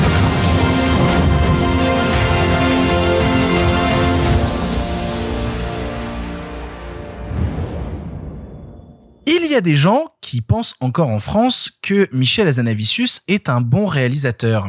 Il y a aussi des gens en France qui continuent de penser que Omar Sy est un bon comédien. L'avantage du Prince oublié, c'est que le film arrive en un seul coup à nous montrer que ces deux affirmations sont fausses. Et on me regarde avec des gros yeux autour de cette table et je vais devoir m'expliquer. Moi, ça fait longtemps que je suis le travail d'Azanavicius et je suis même un de ses fans de la première heure, étant une des personnes, par exemple, qui a acheté récemment le livre de la classe américaine parce que ça a été euh, vraiment un film qui a été formateur pour moi et je me suis toujours amusé devant OSS 117 en me rendant compte que quand même si le film marche bien, c'est pas tant par le talent de copier-coller qu'a eu Azanavicius de repérer une époque et d'en pomper tous les codes. Ah oui, t'es vraiment fan. Euh, mais mais surtout par le talent de Jean-François Alain. J'aime beaucoup aussi le Redoutable, mais parce que je crois que j'aime beaucoup Louis Garrel Euh, et mine de rien, j'aime bien euh, The Artist parce que euh, on n'a pas assez de films noirs et blancs en salle. Mais à chaque coup, je me suis rendu compte cet non, ce que je veux dire par là, c'est T'as que oublié The Search Il a oublié The Search, mais tout le monde a oublié The Search. J'aime bien The Search parce que franchement, moi, quand les Russes visent juste, je trouve ça cool. J'adore Call of Duty. Mais pour le coup, je me suis rendu compte en prenant du recul que je n'étais pas un grand fan en fait du travail de Hazanavicius et que c'était toujours des petites choses autour qui m'intéressaient et que son talent de pasticheur ne me plaisait pas tant. Et en prenant du recul aussi sur la carrière de, de, de Omar Sy, je me suis rendu compte que bah il y avait pas énormément de films où j'appréciais Omar Sy parce qu'il jouait tout le temps le même rôle, tout le temps de la même manière et que peut-être le seul moment où je l'avais vraiment apprécié, c'était dans X-Men Days of Future Past parce qu'il avait trois répliques. Ou dans Euh, Saul, du coup. ou mais même dans Saul, hein, je veux dire en termes de, de talent de doublage, Camille Cotin s'en sort cent mille fois mieux que lui. Hein. Et puis surtout, il faut voir la première bande-annonce qui était sortie de Saul, où c'était un autre comédien qui faisait la voix du, du personnage principal, et c'était vachement mieux. Donc voilà, donc je, je me suis rendu compte avec du temps que voilà, Omar Sy et Michel Zanavicius n'étaient pas euh, des personnes qui dans, dans l'industrie cinématographique me passionnaient au plus haut point. Et puis ils sortent le projet Le Prince oublié, et moi je suis attiré. Je suis attiré parce qu'il y a, il y a un truc derrière qui, qui me chauffe, c'est que le scénario original est signé Bruno Merle. Et du coup, je me dis Bruno, Bruno Merle, Merle. Je me dis Bruno Merle, euh, scénariste de Héros, qui revient, qui va sortir Felicita, qui a écrit Le Prince oublié. Puis je vois Le Prince oublié. Et en voyant Le Prince oublié, je me dis mais il est où Bruno Merle? Qu'est-ce qui s'est passé? Et puis je regarde la liste des scénaristes et je me dis oh, après l'histoire originale de Bruno Merle, ils ont été quatre quand même à repasser sur son histoire. Et ça a donné ce faux bonbon enfantin nul à chier, Le Prince oublié, dont mine de rien, et c'est ça qui est horrible, euh, on, préfère presque les parties dans le monde réel parce que il y a une histoire qui se crée entre Omar Sy et sa fille et qu'on se dit oh bah il y a un rapport père-fille qui est intéressant. Mais dès qu'on essaie de nous faire croire à un monde imaginaire on se dit putain les Américains le font vachement mieux que nous quoi. C'est assez incroyable hein, et ça me rend très triste parce que j'aimerais qu'on ait le talent de, de pouvoir le faire mais Azanavicius visiblement ne l'a pas. Et même de la même manière il essaie de camoufler ça en disant je vais récupérer Howard Shore à la musique mais la musique de Howard Shore est, est inintéressante au possible dans Le Prince oublié. Et même plus que ça. Il essaie de développer un euh, tout un monde avec des petits personnages et tout. Mais c'est cabotinage lent. Il te ramène Eric Judor qui en fait des caisses. Il te ramène François Damiens qui joue une sorte de vieux méchant dégueu. Il te ramène Bérénice Bejo parce qu'à chaque fois qu'il fait un film, Michel Navicius, il met Bérénice Bejo dans ses films. Heureusement, sinon elle aurait plus de travail depuis bien longtemps. Euh, vraiment, c'est euh, désastreux, Le Prince oublié. C'est vraiment un désastre et et du coup, ça me permet de, de dire aussi d'ailleurs que euh, Bérénice Bejo a joué dans deux des pires films que j'ai vus cette année, à savoir donc Le Prince oublié et cette autre merde infâme là, comment elle s'appelait? Le bonheur des uns. le bonheur des uns, c'est ça avec Florence Foresti et encore François Damiens.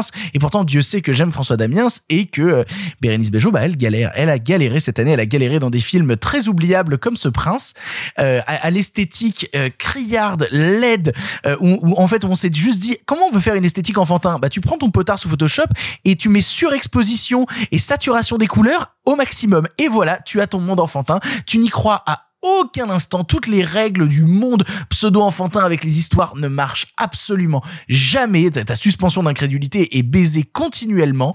C'est raté, c'est criard, c'est moche, c'est moche au possible. Et surtout, bah, je me demande bien quel enfant va pouvoir être intéressé par une histoire aussi bancale.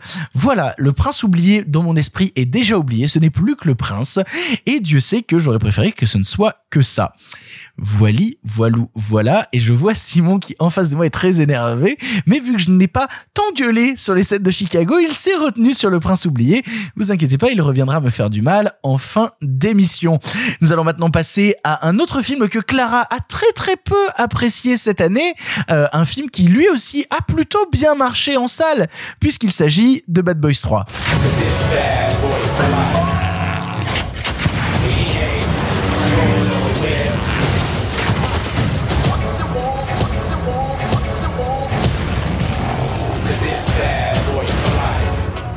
Bad boys, bad boys. what, she gonna, do? What she gonna do when we come Hey, back? hey, hey, uh-uh, no, no, never. Y'all will never do that again. Yeah, and you fucking up the lyrics, which take a long time to learn. Comme vous l'avez compris, euh, le- les films qu'on décrit aujourd'hui sont pas forcément les pires qu'on a vus cette année. C'est plutôt un peu ceux qui nous euh, qui nous ont le plus déçus. Et en fait, euh, ce film-là a l'avantage de cumuler les deux, c'est-à-dire à la fois d'être un très très très très très très très mauvais film et en même temps de m'avoir énormément déçu. Euh, J'hésitais entre celui-là et Peninsula. Bon, bah c'est celui-là qui est tombé. Bad Boys 3, c'était euh, un après-midi avec les copains ou alors une soirée avec les copains parce qu'on l'a vu il y a à peu près 250 ans. On était une bande de joyeux débiles qui avions envie de passer un excellent moment un peu alcoolisé devant un film d'action très très rigolo et de retrouver le fameux duo de Bad Boys. Vous l'avez vu dans le monde d'avant? On l'a vu dans le monde d'avant. Je pense qu'on l'avait vu au ouais, genre à l'UGC Bercy, euh, tu vois, un jeudi après être allé boire des bières. Enfin, tu vois, vraiment genre une bonne soirée entre copains. On y allait vraiment pour passer cet excellent moment devant cette excellente comédie d'action, sachant que Bad Boys 2 est un chef-d'œuvre. Euh, donc du coup, on attendait vraiment Bad Boys 3 comme euh, au minimum un excellent film à voir entre copains. Et Dieu, que c'est laid, que c'est insultant, que c'est paresseux, que c'est peu innovant, que c'est pas réalisé, que c'est mal écrit, que c'est consternant, et surtout, surtout, surtout, surtout, qu'est-ce que c'est peu généreux? C'est vraiment en fait un film extrêmement plat, extrêmement ennuyé où il se passe pas grand chose. Là où au minimum, au minimum, on aurait été tous hyper contents avec des boum boum, des grosses blagues et euh, des voitures et Will Smith en costume. Tu vois, moi ça m'allait. J'allais chercher ça, j'allais chercher des punchlines de merde, des grosses scènes d'action et Will Smith en costume. Et ça n'arrive même pas à être ça. C'est en fait un film sur euh, Will Smith, il est toujours cool alors que Martin Lawrence est devenu un boomer et en fait, qui est-ce qui a tort finalement? Euh, Est-ce que ce qui est important, c'est la famille ou le travail? En fait, c'est un film de... On est devenu vieux. hein. Donc voilà, j'ai été extrêmement attristée par ce film. Je devrais en avoir rien à foutre. En vrai, je m'en fous un petit peu, mais je trouve ça toujours dommage. Euh, ce, ce, encore une fois, c'est la huit millième fois que je dis ce mot euh, dans l'émission. Ce qui devrait être un excellent moment de divertissement avec les copains et qui ne l'est pas. Et en fait, là, j'ai l'impression que l'équipe autour du film, la production, etc. euh, en fait, on fait ce truc très médiocre et se sont dit, ça sera bien assez bon pour eux. Et c'est une démarche qui vraiment m'embête profondément quand on fabrique un film qui est là pour faire passer un bon moment aux gens parce que c'est important de passer un bon moment. C'est noble, c'est important, etc., etc., etc. Donc du coup, le fait d'apporter aussi peu de soins, aussi peu d'égards à ce film euh, et d'en faire quelque chose d'aussi né, euh, ça m'énerve beaucoup plus que ça ne devrait. Marc, toi aussi, tu voulais dire un mot sur Bad Boys 3 Exactement, parce que Bad Boys 3 arrive à un moment où on aurait pu se dire putain, Bad Boys 2, ça a été, qu'on le veuille ou non, une pierre angulaire dans le cinéma d'action des années 2000, et pour cause d'ailleurs, ça sort quasiment en même temps que Matrix Reloaded, on va dire deux phases de de l'action outrancière hollywoodienne à un moment précis du du cinéma américain. Sachant que Bad Boys 2, c'était quand même la suite d'un film pas ouf, Bad Boys, qui est filmé, euh, qui est du sous Tony Scott, c'est très plat, c'est très C'est vrai, c'est du sous Tony Scott, absolument. C'est très mou, c'est pas euh, voilà, c'est pas très incarné et fort heureusement entre temps Michael Bay s'est construit lui-même et donc il a fait de Bad Boys 2 un truc comme on n'avait jamais vu avant et qu'on n'a jamais revu re- depuis, mais peut-être tant mieux d'ailleurs au fond parce que ça le rend encore plus singulier. Voilà Est-ce qu'on peut rapprocher Bad Boys 2 un peu de ce qu'il fait dans Pain and Gain? Euh, oui, bah, Pain and Gain, il a du recul dessus. Pain and Gain, il- c'est une satire. Donc il est là Bad avec Boys 2, c'est vraiment décomplexé et généreux. Bad Boys 2, il est à la prom- c'est un film qui est fait à la première personne. Donc quand c'est full Golio, c'est full Golio. Putain, ce plan, ce plan en contre-plongée où ils font voler leur pyjama du Ku Klux Klan et où ils sortent les guns, tu vois, tu fais. Cette introduction est incroyable. Et la poursuite dans l'autoroute, bon bref. Il y a des rats qui baisent aussi. Et il y a des, il y a des rats qui baisent en missionnaire. C'est, c'est le détail est important à préciser. Parce qu'il y a que, montres Euh, je- la, euh, en 2021. euh, donc on arrive Bad Boys 3 qui est un film qui, qui- c'est un truc qui est dans les placards depuis vraiment longtemps. Euh, c'est un truc à la base Michael Bay, c'était dans ses projets à lui. À un moment c'était Joe Carnahan qui a été dessus, ça s'est très mal passé avec Will Smith. Joe Carnahan a été viré. Bon bref, ça a été un de ses énièmes films production de, L- enfin development L, tout ce que vous voulez. Et arrive ce film qui, comme Clara l'a dit, donc là je vais que pouvoir platement répéter, bah est, vu- est- est vulgaire, mais pas dans le sens où on l'aimerait, juste vulgaire, banal. Il est pas il est pas euh, outrancier et vulgaire. Non il est juste banal. On s'en fout. On a déjà vu ces séquences ailleurs. Euh, ça reprend le trope des flics trop vieux façon l'arme fatale sauf que ça n'a plus la verve de ça. Euh, euh, Will Smith est devenu un acteur paresseux. Entre temps il s'est Bruce Willisé donc il a plus envie de rien faire. Il fait le minimum syndical. Martin Lawrence euh, bah on sent que le running gag principal du film c'est bah il est trop gros il rentre pas dans la Ferrari quoi. Et genre au bout d'un moment je fais oui certes c'était outrancier comme ça avant de Bad Boys mais ça- Bad Boys mais ça poussait ça beaucoup plus loin C'est là, ça, la courtisane n'est pas un ressort comique en fait. voilà, et là c'est juste beau, c'est juste ça, ça ne va, ça ne va pas plus loin. Les scènes d'action ne sont ni inventives, ni dans leur chorégraphie, ni dans leur filmage. La photo, ça, ça correspond à peu près à la photo de tous les blockbusters actuels, du orange, du cyan, deux trois néons, et pour faire pour faire tendance. Donc je trouve le film fondamentalement banal, et par le fait qu'il soit banal, il devient affreux parce que du coup c'est pas ce qu'on attend de Bad Boys. Marc, ne perds pas la main parce qu'il va être à ton tour de parler du deuxième film qui t'a le plus déçu cette année. On revient au film sorti en VOD. Tu avais envie de nous retoucher un mot sur quelque chose que tu as très peu apprécié, à savoir Rebecca de Ben Whitley. using her name.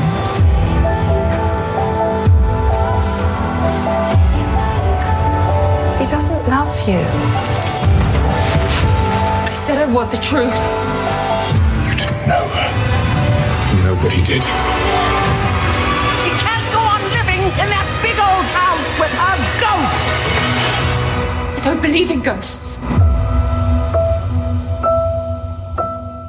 tout à l'heure, j'ai dit qu'on on n'avait pas forcément mis dans nos listes les pires films, les plus affreux, juste les déceptions entre guillemets.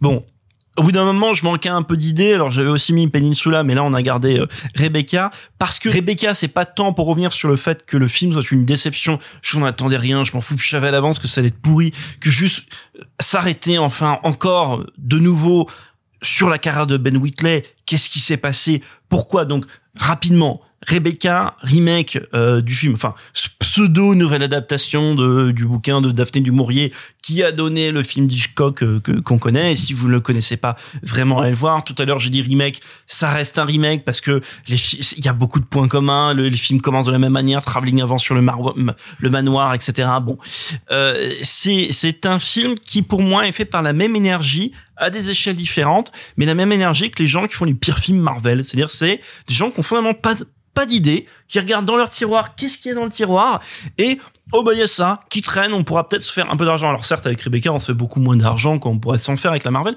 mais c'est la même idée, c'est-à-dire que c'est juste comment on peut se faire de l'argent pas trop difficilement, sans trop d'idées, sans rien faire, les mains dans le futal. Et Rebecca c'est ça, c'est un film horrible, consternant, sans idée, qui est encore plus horrible quand on, alors on aime ou on n'aime pas Ben Whitley, il a divisé, hein, quand, quand il a fait par exemple I Rise, qui est une adaptation de J.G. Ballard, qui est, C'est pas, formidable, I Rise. mais, mais, mais, mais qui est pas toujours aimé par les lecteurs de J.G. Ballard, mais, mais qu'on aime ou on n'aime pas, bon, euh, peut-être, je sais pas ce que Simon en penserait, mais on peut concéder au type qu'il a essayé, tu vois. C'est vrai qu'il a essayé.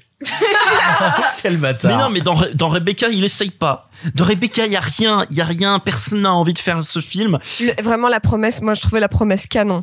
Genre Rebecca par Ben Whitley, tu vois, j'étais genre. Ah non, mais oui, sur, sur le Sur papier. le papier, c'est sur canon. le C'est papier, vraiment mais, dommage. Mais, mais bien sûr, mais comme quand on dit Dumbo par Tim Burton, tu vois, c'est des Bien trucs. sûr, sur le papier canon. Et, et sur le papier canon, euh, après le, le, le- le fait est que voilà, c'est un film qui est, qui est dénué de la moindre idée, qui a le duo le moins fonctionnel jamais vu dans l'année, hein, Hammer et euh, Lily James, dont en fait le seul enjeu, le seul intérêt des personnages, c'est et le seul intérêt de elle qu'elle voue euh, au mec, c'est elle tombe amoureuse parce qu'il est beau. Alors C'est vrai qu'il est beau. Armie mais franchement, il est, franchement, il est, il est- très beau. il est beau, mais de là, et- de, de, de là, à- évidemment qu'il est beau, C'est il est incroyablement beau comme mec. Mais de là ensuite à tomber amoureux de lui, et ensuite de dire, ah, en fait, il y a une fâche cachée, c'est plus compliqué.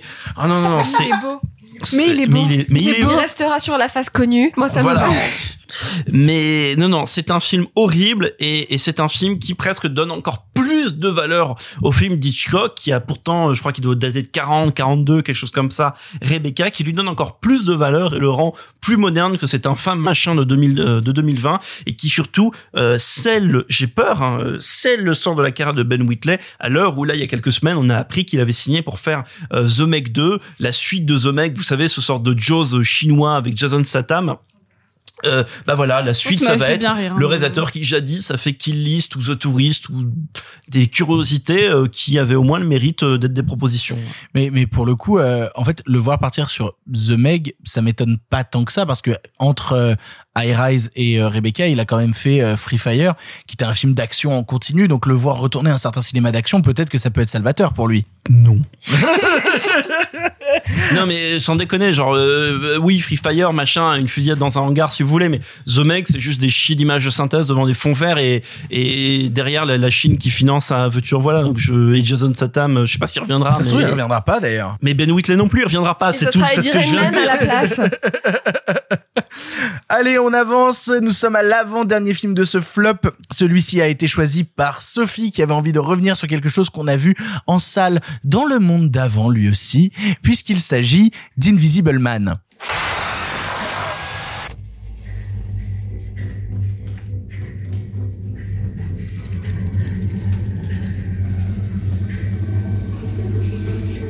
Where are you?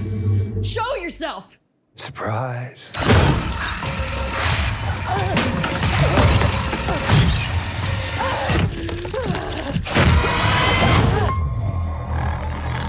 Let me help you. You can't help me. Surprise. autant Tenet a été un vrai mauvais moment.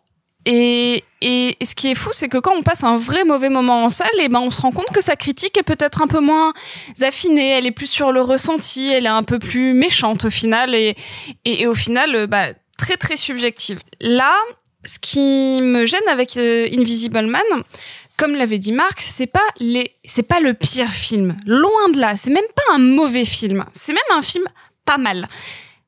C'est pourtant l'une de mes plus grosses déceptions cette année parce que, un, en tant que euh, grande fan de cinéma de genre, euh, grande fan de Blumhouse, euh, autant dans ses propositions les plus mineures, quand elles permettent à de jeunes réalisateurs de faire leurs preuves pour migrer vers d'autres projets, que quand ils euh, vogue vers un petit peu du elevated horror en laissant la place à des, des auteurs comme Jordan Peele et a vraiment créé un phénomène de société et un vrai phénomène dans le cinéma de genre à l'échelle mondiale. Ce qui me gêne avec Invisible Man de Lee Whannell, c'est que la promesse était canon.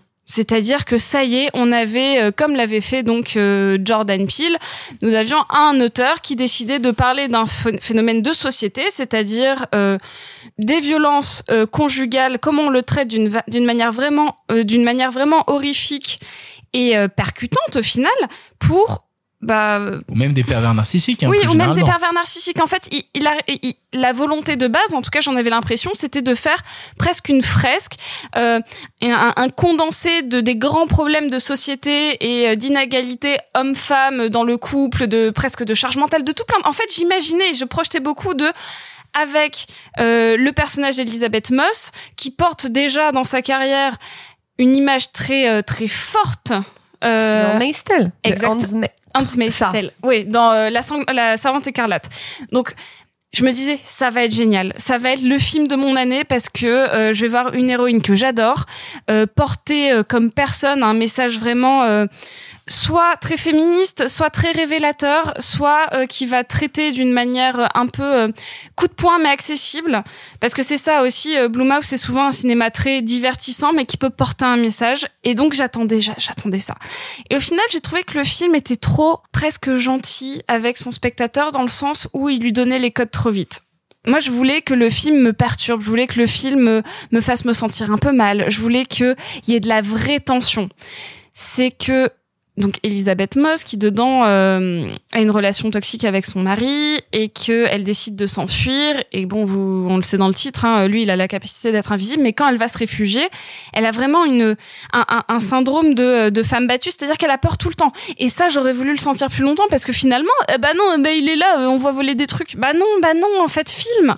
Film t'étais à pas grand chose t'avais le pouvoir de montrer ce que c'est vraiment d'être en syndrome post-traumatique de transpirer cette peur qui, te poursuit vraiment, littéralement, comme s'il y avait un homme invisible derrière toi. T'es pas obligé de nous dire dès la minute 3 qu'en effet, il y a l'homme invisible derrière toi. Ça aurait été tellement plus percutant.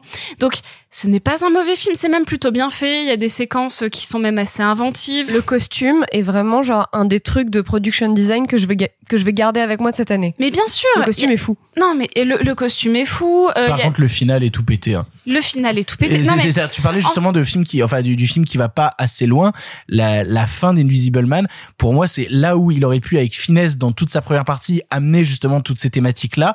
Là, à la fin, c'est vraiment, on va vous mettre des gros sabots sur euh, personnage féminin fort, blablabla. C'est tellement mal branlé, tellement forcé. c'est- vraiment mal branlé. Puis là, il parle donc du coup de faire une suite. Euh, en fait, Ah oui, Invisible Woman, maintenant c'est elle qui sera invisible. Donc voilà, le, je, je- ce n'est pas un mauvais film et je vraiment vous allez pas passer un mauvais moment si vous le regardez. C'est pas du tout. Il est, il était vraiment. J'étais en train de me demander si je le mettais dans un flop ou pas parce que c'est pas mauvais. Au contraire, c'est du, du c'est du bon Blumhouse. quoi. C'est-à-dire que euh, on le regarde le, le, il y a deux trois jumpscares qui fonctionnent. Il y a des trucs. euh, en plus, Lee Whannell, c'est un bon, un bon réalisateur de films d'action. Donc les deux trois scènes euh, un petit peu plus dynamiques, il les gère extrêmement bien. Et pourtant, bah, le scénario pêche. C'est-à-dire que le scénario ne porte pas l'attention, ne porte pas euh, le pouvoir qu'aurait pu euh, transmettre le film. Il l'abandonne très vite pour ne devenir qu'une qu'un hide and seek un peu pervers. Et, et- et ça me gêne parce que quand on voit ce que Blumhouse arrive à faire avec euh, dès qu'il qu'il passe un petit peu la, la, la barrière de on fait un film à, à un million euh, un peu gaulerie et que il décide de s'investir un peu plus comme ils l'ont fait sur Invisible Man j'attendais autre chose. J'attendais ce film euh, que je rematerais avec des copines euh, ce film où je me disais tiens ça c'est un virage pour Blumhouse. Il décide de faire quelque chose qui est plus ancré vers le féminin. Bah non. Bah au final non c'est juste euh, un film sympa. Et c'est et, c'est- et je crois qu'au final c'est pour ça que c'est le film qui m'a le plus déçu cette année parce que bah c'est cool mais ça aurait pu être grandiose putain ça aurait pu être génial alors que c'est juste bien. Si vous avez aimé Invisible Man, vous êtes sûrement en pleine rage en écoutant euh, ce podcast et vous vous dites aïe, je souffre, j'ai mal à mon film. Sachez que ça peut être Sachez que vous pourriez être assis actuellement autour de cette table à attendre le dernier film de la sélection, dernier film sélectionné par Simon Rio, qui a décidé de m'achever, de me porter le coup fatal en parlant d'une de ses plus grosses déceptions de l'année, qui s'avère être mon film préféré de l'année. Autant vous dire que les cinq minutes à venir vont être un moment de fistanal absolument douloureux, puisque Simon a très envie, dans la partie flop, de vous parler de Saul. Ah, bon, écoute, je suis sûre que t'as eu une vie formidable, mais je déteste la Terre. J'en veux pas, je suis très bien moi ici, j'ai mes habitudes. Je me laisse flotter, je fais des sudoku. Ta vie est sur le point de commencer. J'ai eu des milliers de mentors qui ont tous fini par me détester. J'ai eu Mère Teresa. J'ai de la compassion pour toutes les âmes. Sauf pour toi, tu m'énerves. J'ai eu Copernic. Mais voyons, tu n'es pas le centre de l'univers 22 J'ai eu Marie-Antoinette. Tu finiras par me faire perdre la tête. Tu passes à côté des bonheurs de la vie comme euh, la pizza. Bonjour Victor, c'est l'heure de voir le docteur, le Pete Doctor, qui est sur Disney Plus depuis quelques jours. Ya ya ya ya ya ya ya. Euh, alors, Quand ça commence par l'accent allemand, je sais que je vais souffrir hein, normalement. Hein. le Pete Docteur. C'est c'est- c'est comme le film. quel enculé, quel bâtard. non, alors, non, alors, plus sérieusement, encore une fois, je vais moi aussi prendre ces petites précautions oratoires qui euh, éviteront qu'on me retrouve euh, pelé vivant dans un caniveau le 2 janvier. À savoir que ça n'est pas tant un mauvais film qu'un film qui m'a déçu. Il m'a déçu parce que Pete Docter est un des grands metteurs en scène de la de la maison euh, Pixar et pour moi justement le, le film témoigne du fait que Pixar est un peu en déshérence que Disney ne sait pas quoi en faire ou peut-être c'est trop bien quoi en faire et à la fois je je trouve que le film qui a beau avoir des dialogues fantastiques formidables qui a beau aligner des idées tantôt intelligentes, tantôt plaisantes, tantôt riches de potentiel. Euh, le film, hélas, est souvent un vague écho de, de ce qu'était capable de faire Pixar avant, c'est-à-dire trouver des, de ce qu'on appelle des high concepts, un concept de petit malin, et de le décliner avec une intelligence émotionnelle et un art de la mise en scène rarissime. Et, et donc là, en fait, pour moi, tout ça tourne un peu à vide. C'est-à-dire qu'on a une jolie idée sur, tiens, on va parler de la vie, de la mort, du désir de réussir, de, de réussir sa vie ou de trouver du sens à sa vie, du désir de ne pas mourir mais éventuellement aussi du désir de ne pas vivre. Et je trouve que chacune de ces idées, quand bien même elle est effectivement traitée par le scénario, l'est souvent traitée de manière superficielle, c'est pas le terme. Si, de manière superficielle qui ne va jamais jusqu'au bout. Euh, je pense notamment à tout ce qui se passe dans le dernier tiers du récit où je trouve qu'on va vraiment à marche forcée pour faire évoluer les personnages. Moi, je suis désolé, mais quand je vois certaines petites bascules dont je, je me doute qu'elles auraient pu être mignonnes, qu'elles auraient pu être jolies, mais le genre, oh là, j'ai regardé une feuille tomber, c'est vrai que la vie c'est beau quand même, Eh, connard. Euh, donc euh, non, non, j'ai vraiment beaucoup de mal avec le, le film qui pour moi est un peu une poésie de, de, de chewing-gum prémâché et et, et notamment, je retrouve un problème que j'avais eu avec. Alors, c'était pas un Pixar, c'était un Disney, je crois. Euh, c'est l'histoire de, de la Roukmout et de ses ours. Euh, c'est pas frère des ours, c'est euh, la fille- Brave Oui, Rebelle Brave. Oui, oui. Ça, C'est Pixar. oui, C'est Pixar. c'est- ah, C'est un Pixar aussi. Pixar. Oui, oui. C'est euh, super Brave. ah bah, c'est super, c'est la, la, la femme qui apprend le féminisme en apprenant à tisser. Euh, Ça parle de relations toxiques entre une mère et une fille. Ça parle sais, pas de. parce que- Sachant, sachant- sachant que quand Brave était sorti, Pixar, pour défendre le film, ils disaient regardez, les cheveux sont bien faits. hein. Oui.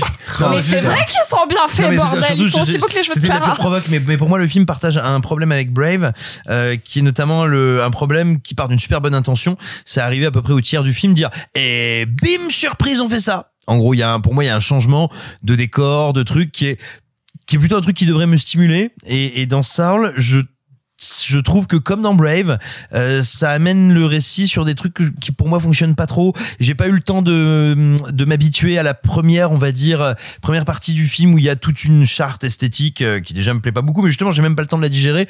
Qu'on revient dans un autre univers qui est un peu plus familier. J'ai vraiment des problèmes avec ça. Et oui, voilà, non, en fait, le, le, le- je trouve jamais le film mauvais, mais je le trouve décevant en tout. C'est tout, t'as fini? Ouais.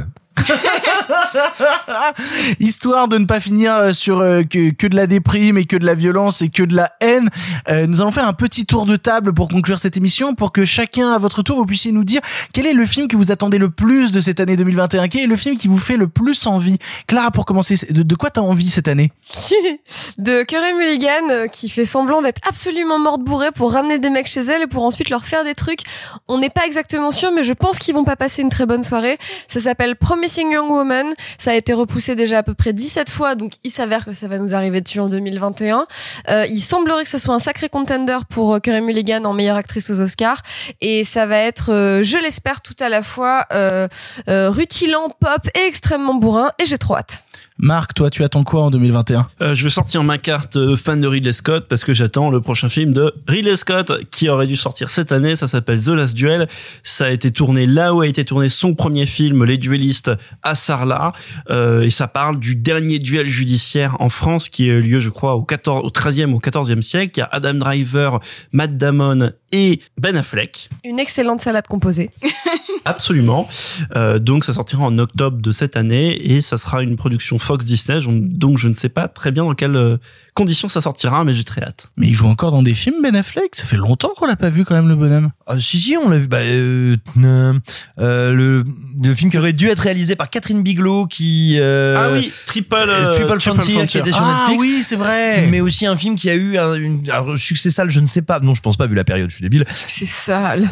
Il a eu un succès sale, sale, sale, sale. Non, un- mais une certaine reconnaissance aux États-Unis qui s'appelle The Way Back, où il joue un entraîneur. euh, Ah oui, c'est vrai. Ouais, putain. et si ma mémoire est bonne, c'est de Gavin, euh, Gavin O'Connor, celui Ah qui bah oui, fait l'excellent il fait tous Warrior. ses films avec Gavin O'Connor maintenant. Voilà, l'excell- l'excellent Warrior. Donc si, si, il fait, il fait encore des trucs. Sophie, toi, tu attends quoi en 2021 J'attends, bon, j'attends beaucoup de choses, mais j'attends surtout un petit film qu'on nous promet depuis très longtemps d'un certain Paul Verhoeven qui s'appelle Benedetta. Ah. Qui, qui n'attend pas Benedetta autour de cette table C'est bien vrai, ça. Hein? Donc j'espère qu'il sera. Euh, eh ben, j'espère parce qu'il l'a pas été l'année dernière, donc du coup j'espère qu'il le sera l'année prochaine. Il a été décalé à mai. Donc du coup, hein, donc on espère. Sinon, euh, The French Dispatch, je suis très curieuse. Enfin bref, euh, je suis curieuse de tous les films qu'on aurait dû voir à Cannes et ceux qui, qui ne sont pas euh, pré- enfin qui étaient pas sélectionnés à la section 2020 et qui du coup vont sortir courant de l'année quoi. Petite dédicace d'ailleurs au producteur Saïd Ben Saïd qui il y a quelques mois avait tweeté un truc d'or j'ai revu euh, le montage de Benedetta et c'est vraiment très bien. J'ai- très hâte de vous le montrer. il, il fout tellement ça. Ça m'étonne que t'aies pas dit d'ailleurs Make to My Love euh, Intermezzo pour euh, 2021, euh, Ah Marc. bah, non mais alors euh, release the Kishishkot, euh, on, on attend toujours. Hein. Non, plus personne n'attend. Euh, Simon, toi, tu attends quoi en 2021 Eh bien, moi, j'attends le prochain film de Fabrice Duvels, qui est un réalisateur qui n'arrête pas de m'enjailler, enfin, ou plutôt ses films n'arrêtent pas de m'enjailler. Et, euh, et donc, je sais que je ne le verrai pas cette année à Gérardmer, parce que Gérardmer sera en ligne. Mais, mais qu'importe, il me tarde et de revoir Fabrice et de revoir son prochain film qui s'appelle Inexorable, où il sera question d'un écrivain joué par Benoît Poulvorde et de jeux d'influence, de sentiments, de, de, de plein de choses bizarres, je suppose. Et bref, je suis très, très, très, très, très curieux de le voir. Et pour ma part, bah déjà j'avais envie de parler de The French Dispatch, mais Sophie l'a abordé. J'avais envie de parler de Inexorable de Duvels, mais Simon l'a abordé. Euh, J'aurais pu parler mine de rien de Camelot le film, mais c'est une évidence, on m'attend un peu trop là-dessus. Du coup, je vais dire. On avait du cinéma en plus. Ouais, alors crève, euh, parce que je vais te parler de vrai vrai bon cinéma, à savoir Fast and 2. Furious 9. Ah oui Fast and Furious 9. J'ai trop putain, hâte qu'est-ce que ça va être bien On va être obligé de le voir. Ah, on va être obligé de le Ah voir. ouais. John Cena qui fait le frère de Dom. Ça veut oui, dire que je vais être obligé de voir ceux d'avant? Non. Non, non, non, c'est pas la peine. Qu'est-ce Et- qu'il a et dit, on fera une émission entière Aucune sur. Fast and Furious, c'est les films du passé, c'est ça Fast and Furious 1 1 à jusqu'à 7, 3. 1 à 8 Non, Je un à 3. démissionne, je démissionne. Chiche. Non, non, pour le coup, euh, pour le coup, si je devais être honnête, moi, celui que j'attends depuis un moment et, et qui me fait vraiment de l'œil, c'est le nouveau James Bond, No Time to Die, qui, est, Yes. qui est réalisé par Kari Fukunaga. Kari Fukunaga, à qui on doit notamment la première saison de True Detective ou encore le film, euh, euh, putain, qui Beast était- of the Nation. Beast of the Nation, qui était un des tout premiers Netflix Originals. Et à l'époque, c'était vachement bien. Et vraiment, Beast of the Nation, j'avais vraiment beaucoup aimé. Donc là, voir euh, Kari Fukunaga prendre cette histoire et, et, et ben, j'ai j'ai un peu hâte, j'ai un peu hâte. Mais bon, il a été repoussé, encore repoussé, encore repoussé. On attend toujours, on espère le voir au plus vite. C'est ainsi que se termine cette émission Flop, notre première émission de 2021. Nous reprenons à partir de la semaine prochaine, car oui, je ne sais pas si vous êtes au courant, mais maintenant, pardon, le cinéma, c'est toutes les semaines. Donc on revient dès la semaine prochaine, dès vendredi prochain, pour vous parler de cinéma. Et euh, bah, on sait pas trop, on enregistre mi-décembre, on sait pas trop quel sera l'état des salles à ce moment-là. Donc euh, euh, on, revient pour la clause de, de revoyure. Voilà, c'est au moment où vous allez nous, nous revoyer. Du coup, je, je remercie tous les gens autour de cette table d'avoir participé à cette émission. Merci beaucoup Clara. Bonne année Merci beaucoup Simon. Canavo les bouseux. Merci beaucoup Sophie. Merci. Merci beaucoup Marc. Je cherche un truc, je l'ai pas, donc je vais dire merci. C'est le moment où tu cherches absolument une vanne et qu'elle vient jamais Non, quoi. non, Je vous remercie de nous avoir écoutés jusqu'au bout. Je vous rappelle que vous pouvez partager pardon le cinéma pour bien commencer l'année demi- l'année 2021 en disant waouh, je viens de commencer 2021 en écoutant pardon le cinéma, c'était vraiment formidable. Voilà, je vous ai prémâché le travail, vous avez plus qu'à tweeter cette phrase et c'est parti pour la folie, c'est parti pour le show comme disait une chanteuse qu'on a tous oublié. Euh, c'était Nadia. Bref, des grosses bises. Arrêtez, j'en suis fini.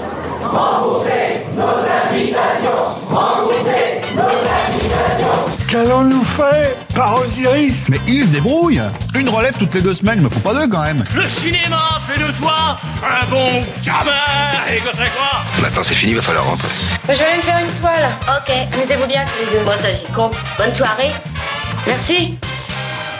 Have a great evening.